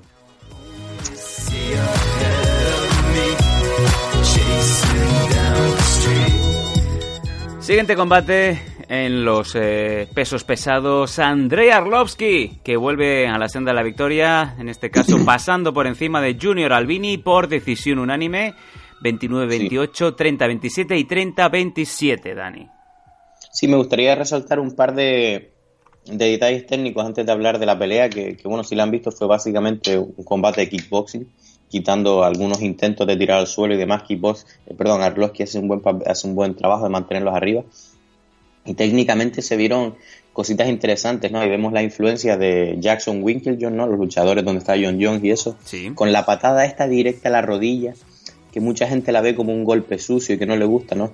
Pero es cierto que es bastante efectivo a la hora de frenar el avance de, un luchador y hizo un buen uso de ella. También, eh, en cierta medida, Albini, si bien perdió esta pelea, se veían pequeños vestigios como de que era peligroso, ¿no? Y pilló un par de veces a Arlovski que no pudo meter presión y en mi opinión es porque las varias veces que lo intentó, eh, pues hizo lo que se llama un check hook. Eh, no sé si estás familiarizado. Básicamente cuando te están atacando a alguien y tú reculas, entonces tú te desplazas hacia atrás pero dejas a tu brazo en el mismo sitio. A menudo el otro luchador no lo percibe y le puedes pillar por un lado la, en la mandíbula y, y es fuente de muchos caos. Muy interesante. Y, y yo creo que es- sí, yo creo que eso es precisamente lo que lo mantuvo porque le pilló un par de veces y Arlovski dijo, buf, a este tío hay que tener cuidado, ¿no? Y se veía que soltaba una combinación, regulaba y jugó un poco seguro. Arlovski me sigue asombrando, la verdad. Este sí es uno de esos que le han noqueado y lo han apagado, en plan de buenas noches, y aún así sigue saliendo, eh, yendo al golpeo, si bien es cierto que se reinventa, ¿no? Y hace golpeos nuevos, la verdad que te viene a la cabeza que se la está jugando cada vez que sale, ¿no? Porque desde luego que no, no cambia estilo. O sea, sí que juega un poco más seguro, pero que se mantiene ahí con el, con el golpeo. Lo que es interesante, Dani, es que eh, Junior Albini venía con una racha de 10 victorias consecutivas y yo no sé si esto estaba más o, más o menos planeado para que la victoria sobre el papel de, de Albini sobre Arlovski le empezara a poner un poco en esa, en esa lista de top 10 eh, de los heavyweights. Así que yo no sé hasta qué punto la sorpresa fue, de hecho, la victoria de Arlovski. Exacto, yo estoy contigo. Es una de estas luchas bueno, no tampoco no estamos descubriendo nada a nadie. Una estrella que se está yendo, que está cayendo, pues le presta su nombre en cierta medida a, una estrella naciente, ¿no? Como, como en el caso de eso, y nada les hubiera encantado más, pienso yo a este punto, que el joven con un 10-0 o 10-1 hubiera noqueado a la estrella y hubiéramos tenido un nuevo contendiente en peso pesado que, como sabemos, no sobra gente precisamente. Está clarísimo que sí. Venga, come y event de la noche, un combate que yo creo que eh, sobre el papel para mí era el combate que yo quería ver por encima de todos eh, en la división welterweight. Matt Brown ganando a Diego Sánchez por un eh, codazo, un KO en el primer asalto a los tres minutos. Dani, dame tus sensaciones porque cuando estos dos se ponen bajo bajo la misma jaula bueno, en este caso dentro de la jaula, eh, solamente podías esperar espectáculo y, una resolución espectacular, ¿no? No, como lo demás es como los inmortales, o muere uno, muere el otro y le roba el alma. y sí, yo me gustaría decir antes, antes de hablar de la victoria que Diego eh, me pareció interesante la forma, o sea, salió muy similar a lo que hace él, ¿no? A meter la presión, a buscar esa proyección, intentar seguir ground pound. Eh, y, lo consiguió por bastante, por buena parte del primer asalto, ¿no? Mantuvo alejado de los golpes de Matt Brown, que es una gran victoria así, ¿no? Eh, me gustó mucho ver que me creo que vi un buen trabajo por parte de los dos camps, por parte de los dos equipos. Por lo siguiente, Matt Brown le han dado muchos golpes, o sea, ha tenido problemas con el golpe al hígado. Eh, en bastantes ocasiones hemos visto que le han hecho daño ahí, bien sea con golpe, con puñetazo, como acá, ¿no? Como que es un poquito, un punto débil, incluso más que la cara, que le ocurre a algunos luchadores, ¿no? Que tiene el cuerpo más flojo. Y vimos como Diego, pues, estaba tirando ese middle que desde zurdo buscando el hígado y le hizo daño en más de una ocasión, ¿no? Me parece que es un buen trabajo, pero también por el otro lado, vi a Matt Brown, no sé si es por su pericia en Muay Thai, que también puede ser, súper preparado para ese middle kick, en cuanto a que según lo tiraba Diego, parecía que estaba esperando, los atrapaba, le desviaba la pierna para ir por la espalda y meter golpes. Y de hecho, la secuencia final pues fue desde un middle kick que atrapó, le hizo perder el equilibrio, entró y Diego, pues ya cuando se lo vio, se lo vio encima, ¿no? Le puso la mano izquierda para cegarlo y ¡boom! Una especie de volea con el codo que, yo no sé si he visto las repeticiones, pero la forma en que caen me, me heló la sangre, ¿no? Sí, la verdad es que sí, fue bastante escalofriante, ¿no? Pero bueno, eh, es lo que hablábamos antes de, empezar a analizar el combate. Sobre todo por Diego, ¿no? Que es, eh, sabes que, como bien has dicho, mata o muere y de hecho eh, bueno, sorprendente porque los dos venían de derrotas, sobre todo Matt Brown era el que más eh, tenía que perder en este caso. Creo que era, antes había avisado que iba a ser su último combate, venía de tres eh, derrotas consecutivas, mientras que Diego venía de, derrota con Alja Quinta, ¿no? Así que era más un poco un homenaje de los dos y del público, ¿no? de, ver a estos dos luchadores, más que quién gana o quién pierde en esta ocasión. Eh, no podría estar más de acuerdo contigo, los dos prácticamente en la salida. Mm. Si bien si escuchas a Diego parece que en algún punto todavía volvía por el título, ah. pero sí, sí que tenía esa sensación de pelea homenaje eh, de dos grandes leyendas y, y, bueno, acabó como acabó.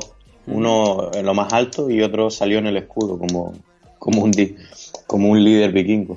Y de hecho, Matt Brown se llevó también un bonus de 50.000 dólares por actuación de la noche. Obviamente, como bien dijo Dani, esa, esa combinación que acaba con ese codazo mortal de volea, pues eh, bien le valió, le valió la pasta. Y no sé si Matt Brown realmente se ha acabado de retirar o no, pero la adrenalina del momento nunca se sabe, ¿no? Para, para bien o para mal. Claro. Desde Cormier estaba hablando de eso recientemente y yo creo que es una opinión que todo el mundo com- compartir. Cuando estás considerando el retiro, si pierdes, puedes pensar, no, yo no me quiero ir con una derrota. Pero si ganas, puedes decir, aún puedo hacer esto, aún estoy a nivel, ¿no? Que siempre tendrá un argumento para volver. Y la verdad que me gustaría, me parece un buen final para Matt Brown, esta pelea, no sé cómo la ves tú. Desde luego que sí. Y, y esto cuando lo has comentado, esta explicación, me ha recordado mucho el mantra del, del ludópata, ¿no? El, el del Es. hombre que se sienta en la mesa de, de póker y Mm. no te puedes ir de vacío, pero claro, si ganas, quién sabe si es que estás en racha.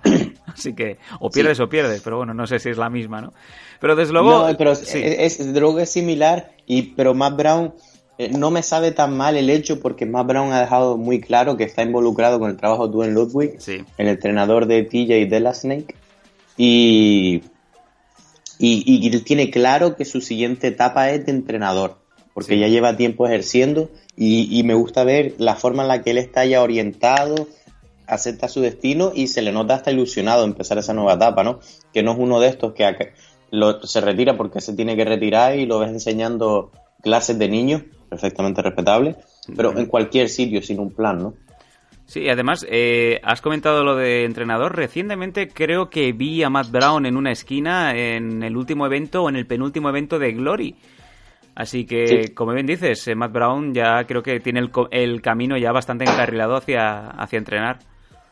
Sí, y debería, porque a pesar de que él, a- alguien lo puede ver como que pelea estilo bruto, hay una técnica bastante clara dentro de esa vorágine de golpes que él suele tirar y, y desde luego apunta manera. La verdad que estoy ilusionado de verlo convertirse en un gran entrenador y empezar a verlo en esquinas de campeones y demás. Ya está en la de TJ Dilla Show, desde luego. Desde luego que sí. Venga, nos vamos al combate estelar de la velada en la división Lightweight. Dustin Poirier ganando a Anthony Showtime Pettis por una lesión en la costilla TKO en el tercer asalto. Y yo no sé hasta qué punto Dani sobre el papel Dustin Poirier salía como vencedor, porque yo creo que era en este en este caso el underdog.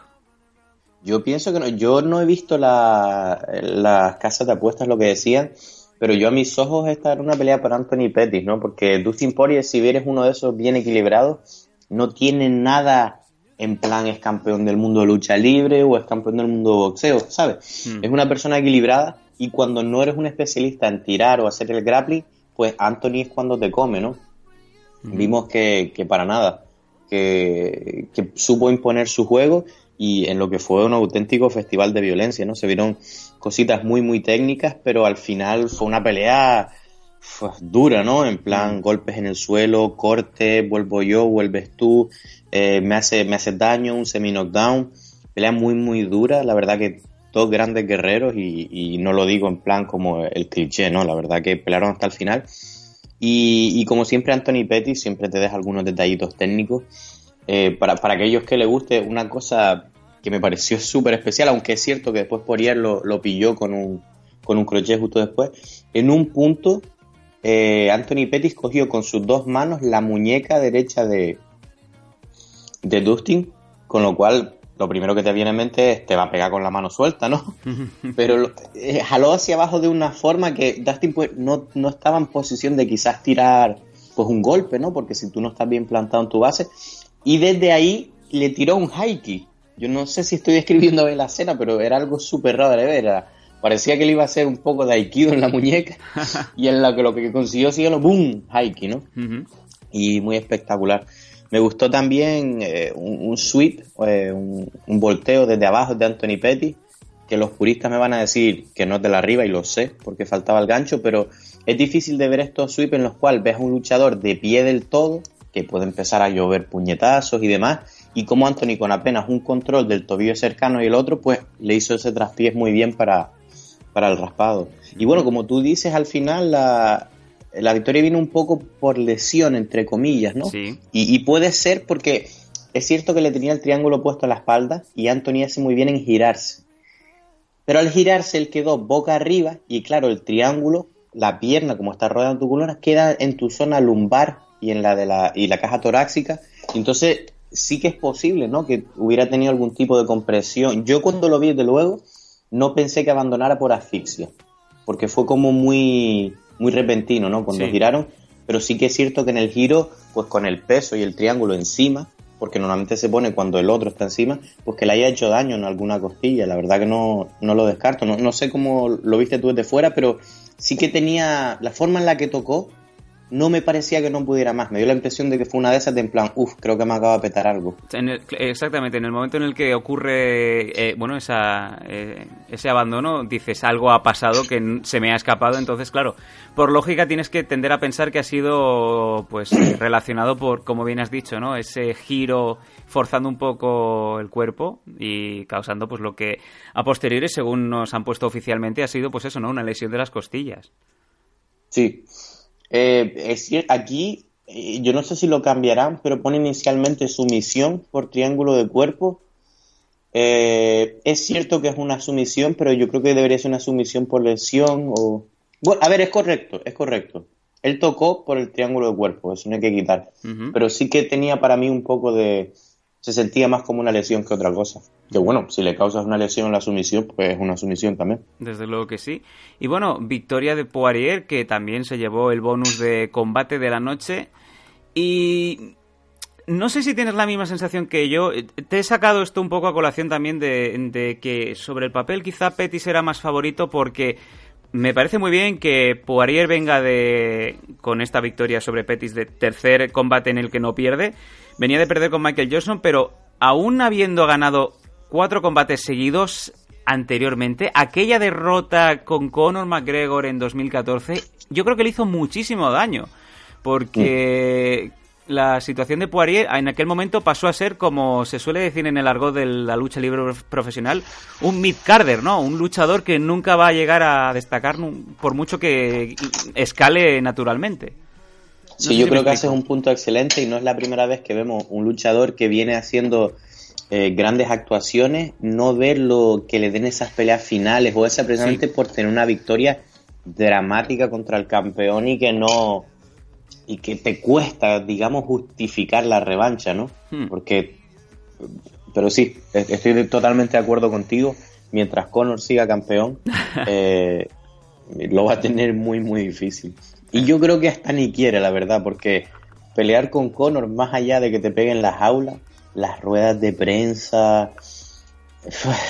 Sí. La verdad que a mí nunca me han sometido a esa presión, pero uno pensaría que es casi peor que, que te- que te empujen con las aulas y te peguen. ¿no? Desgasta muchísimo hasta el punto de que, bueno, ya se ha hablado en noticias, pero me imagino que, eh, bueno, lo de Conor no tiene nombre, ¿no? Incluso, fíjate tú, eh, con cariño lo digo, qué perras que son en Bellator, fíjate tú, la de promoción y autobombo que se han hecho este pasado fin de semana con, con el incidente infame de saltar la jaula de Bellator para felicitar a un compañero y pasar por encima de, de oficiales y de, y de árbitros de la talla y el carisma de Mark Goddard, ¿no? Sí, de la talla, nunca mejor dicho. ya no solo porque sea bueno, sino el tamaño de ese hombre. Sí. Yo la verdad es que yo no, yo no sé si tú puedes expandir un poco más, ya para no alargarnos mucho. Sí, sí, sí. sí. Pero es que fue una vorágine, yo la verdad es que ni siquiera entendí en qué punto se le reviró y se- fue una cosa extraña, ¿no? ¿Cómo lo viste tú? Eh, estaba claro de que eh, Conor ya le tiene atravesado a, a Goddard desde que en el pasado evento de UFC, donde estaba Ah, Artem cierto. Lobor peleando, eh, ya sabes que Goddard es muy estricto y es muy cuadriculado, que no quiere que haya ningún elemento visual que distraiga a los luchadores en la jaula y obviamente estaba Conor pegando botes hacia izquierda y a derecha y entraba en el rango de, vista de los dos luchadores. En ese momento, obviamente, eh, Goddard paró el combate en aquel momento y dijo a Conor que fuera profesional y que se fuera de allí porque estaba molestando. Yo ya sabía que eso se le había quedado entre ceja y ceja al irlandés y de hecho se vio enseguida que cuando saltó la valla a abrazar a Ward, eh, Goddard lo echó de malas maneras, como tiene que ser obviamente, porque no, no se habían abierto las puertas. Y se fue a por él, se fue a por él, a recriminarle a, a Goddard. Y aún así, el árbitro, muy profesional, no, Sí. no se dejó llevar por el, por el momento, ¿no?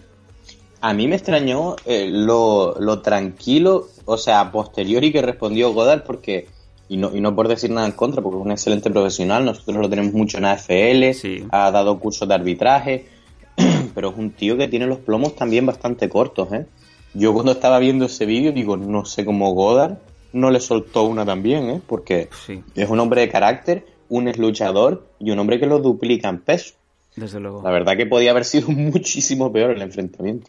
Sí, pero bueno, no sé yo qué va a pasar con Conor, estamos a la espera. Eh, yo creo que habían tres posibilidades, o sanción económica, o inhabilitación, o que no iba a pasar nada, que yo creo que al final lo que va a pasar es exactamente lo que hemos dicho al final, que es Conor McGregor y como no pertenece ahí, ni ha habido ningún enfrentamiento, ni, ni, ningún puñetazo que haya volado, pues palmadita en la espalda y venga, no me lo hagas más.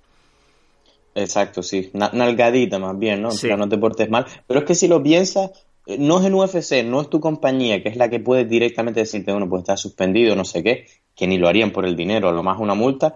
Y luego encima fue en otra que se le beneficia por la publicidad. O sea, dudo mucho que Bellator, después de toda la publicidad que sacó, vaya a ir en contra de Conor en, cualquier forma. Me parece, eh, no sé, de hacérselo mirar, por decirlo así. A no ser que fuera la, propia comisión. Si lo piensas. Sí. No sé. Quizá la propia comisión de, del Estado en donde se celebraba el evento, como no quiera ir a, a título personal, pues eh, no creo que pase de ahí, la verdad, Dani. Sí. En fin, bueno, vamos a... Este es el CAR. Eh, la asistencia en este evento en eh, Virginia, en Norfolk, fue de 8.400 espectadores, dejando una caja final de 642.000 dólares y, como bien hemos comentado, lucha o pelea de la noche para Dustin Poirier contra Anthony Pettis y las actuaciones de la noche Matt Brown y Rafael Asunsao, los cuales llevaron cada uno de ellos 50.000 dólares. Así pues, así ha quedado este análisis de este evento, de este Poirier contra Pettis. Y Dani, te doy las gracias sobre todo por el análisis como siempre. Hoy hemos ido un poquito más rápido, queríamos ir al grano, y bueno, eh, quedamos a la espera del siguiente evento, ya la semana que viene, que veremos a ver. Creo que es el de Verdún contra Tibura, el próximo 19 de noviembre desde Australia. Eh, imagino que también estarás atento para ver ese, ese, evento.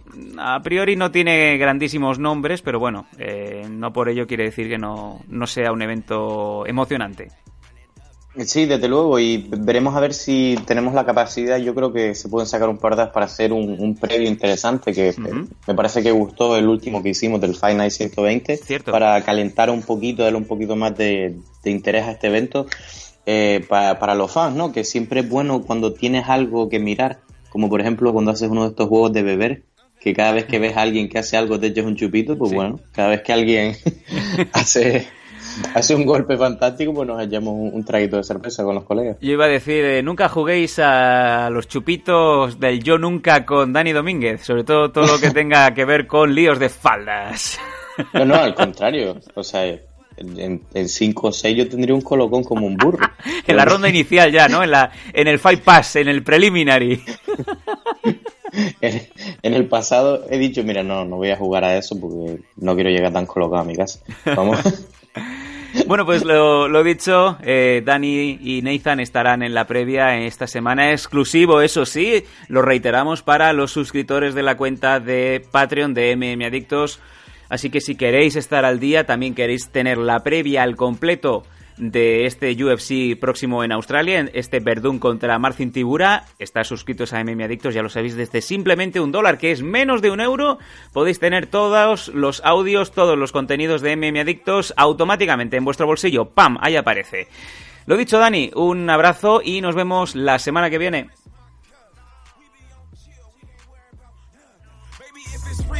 No discussion. I ain't trying to hear what you trying to tell me. I.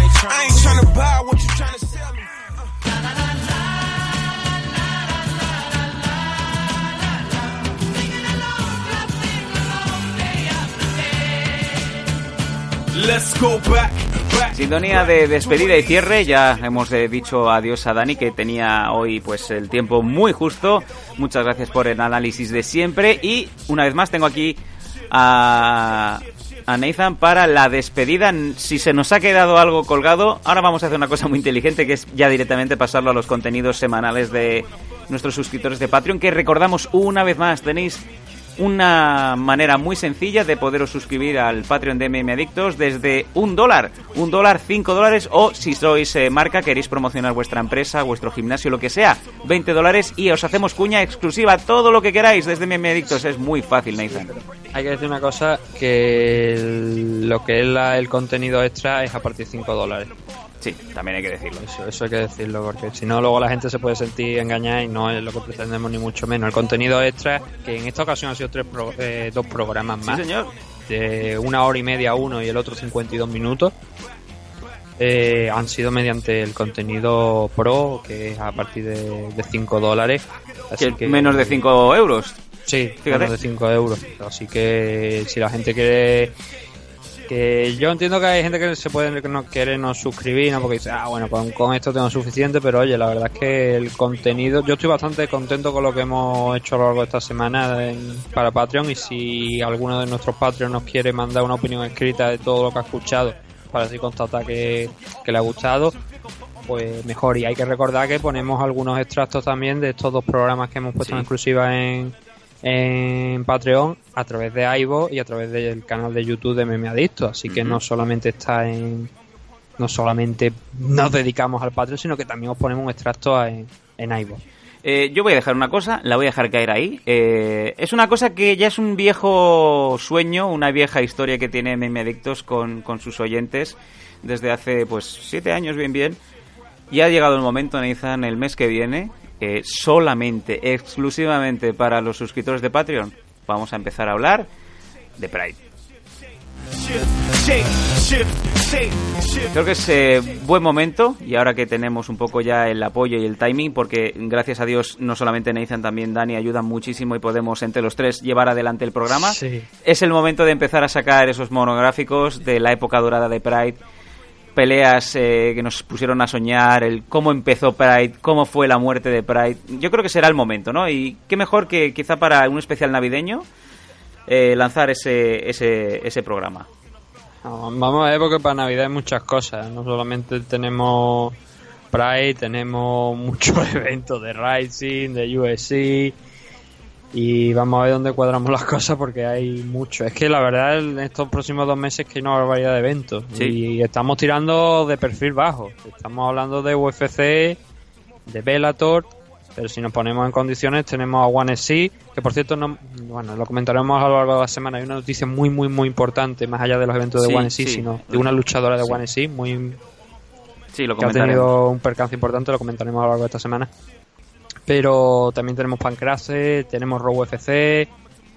Es brutal lo que tenemos, tenemos una barbaridad, pero no podemos dedicarnos todo por completo a, a MM Adicto, tenemos que hacer otras cosas y Desde nos luego. gustaría, porque pero ya, te- ya digo, o sea, para ponernos a hablar de tantos eventos que pasan, tendríamos que tener un número de suscriptores en Patreon alto. Y esa es eh, parte importante de nuestros oyentes que llevan también, sobre todo los nuevos, pero sobre todo los que llevan muchos años. Eh, sabemos que estáis ahí, pero necesitamos también que, que os manifestéis, ¿no? Nosotros queremos mejorar, queremos daros más contenido, más calidad, más volumen. Y qué mejor que vuestra recompensa para poder llevarlo a cabo y poder pues revertir también esa inversión en hacer más presente no solamente Memedictos en cuanto a contenido, sino también en redes, darle más voz y que poco a poco pues podamos ponernos en la situación y en la posición que merecemos, ¿no, Nathan? A todos esos que opinan que los análisis de, de Dani Domínguez son un lujo, pues oye, los lujos de vez en cuando también hay que pagarlos, ¿no? Y, y unos 4 euros, menos de que son prácticamente 5 dólares, pues se agradecen. Tendréis más análisis de Dani Domínguez. Tendréis, me tendréis a mí siendo la voz principal y por lo tanto hablando mucho menos, dejando que todo el micro vaya para Dani Domínguez. Con las grandes ventajas que tiene eso. Obviamente, o sea, yo puedo estar aquí eh, viendo cualquier cosa en el ordenador mientras Dani está hablando, ¿no? Sin problema ninguno, viva la profesionalidad, ¿no? Lo dicho, eh, nos vemos eh, la semana que viene para los eh, de contenido gratuito y durante la semana, amigos de Patreon, estaros atentos que iremos lanzando varios boletines, varios especiales, la previa de el UFC de Australia de la semana que viene, que también lo hemos avisado ya con eh, Dani. Y otro evento de UFC. Y muchas cosas más aquí en MM Adictos. Nos vemos.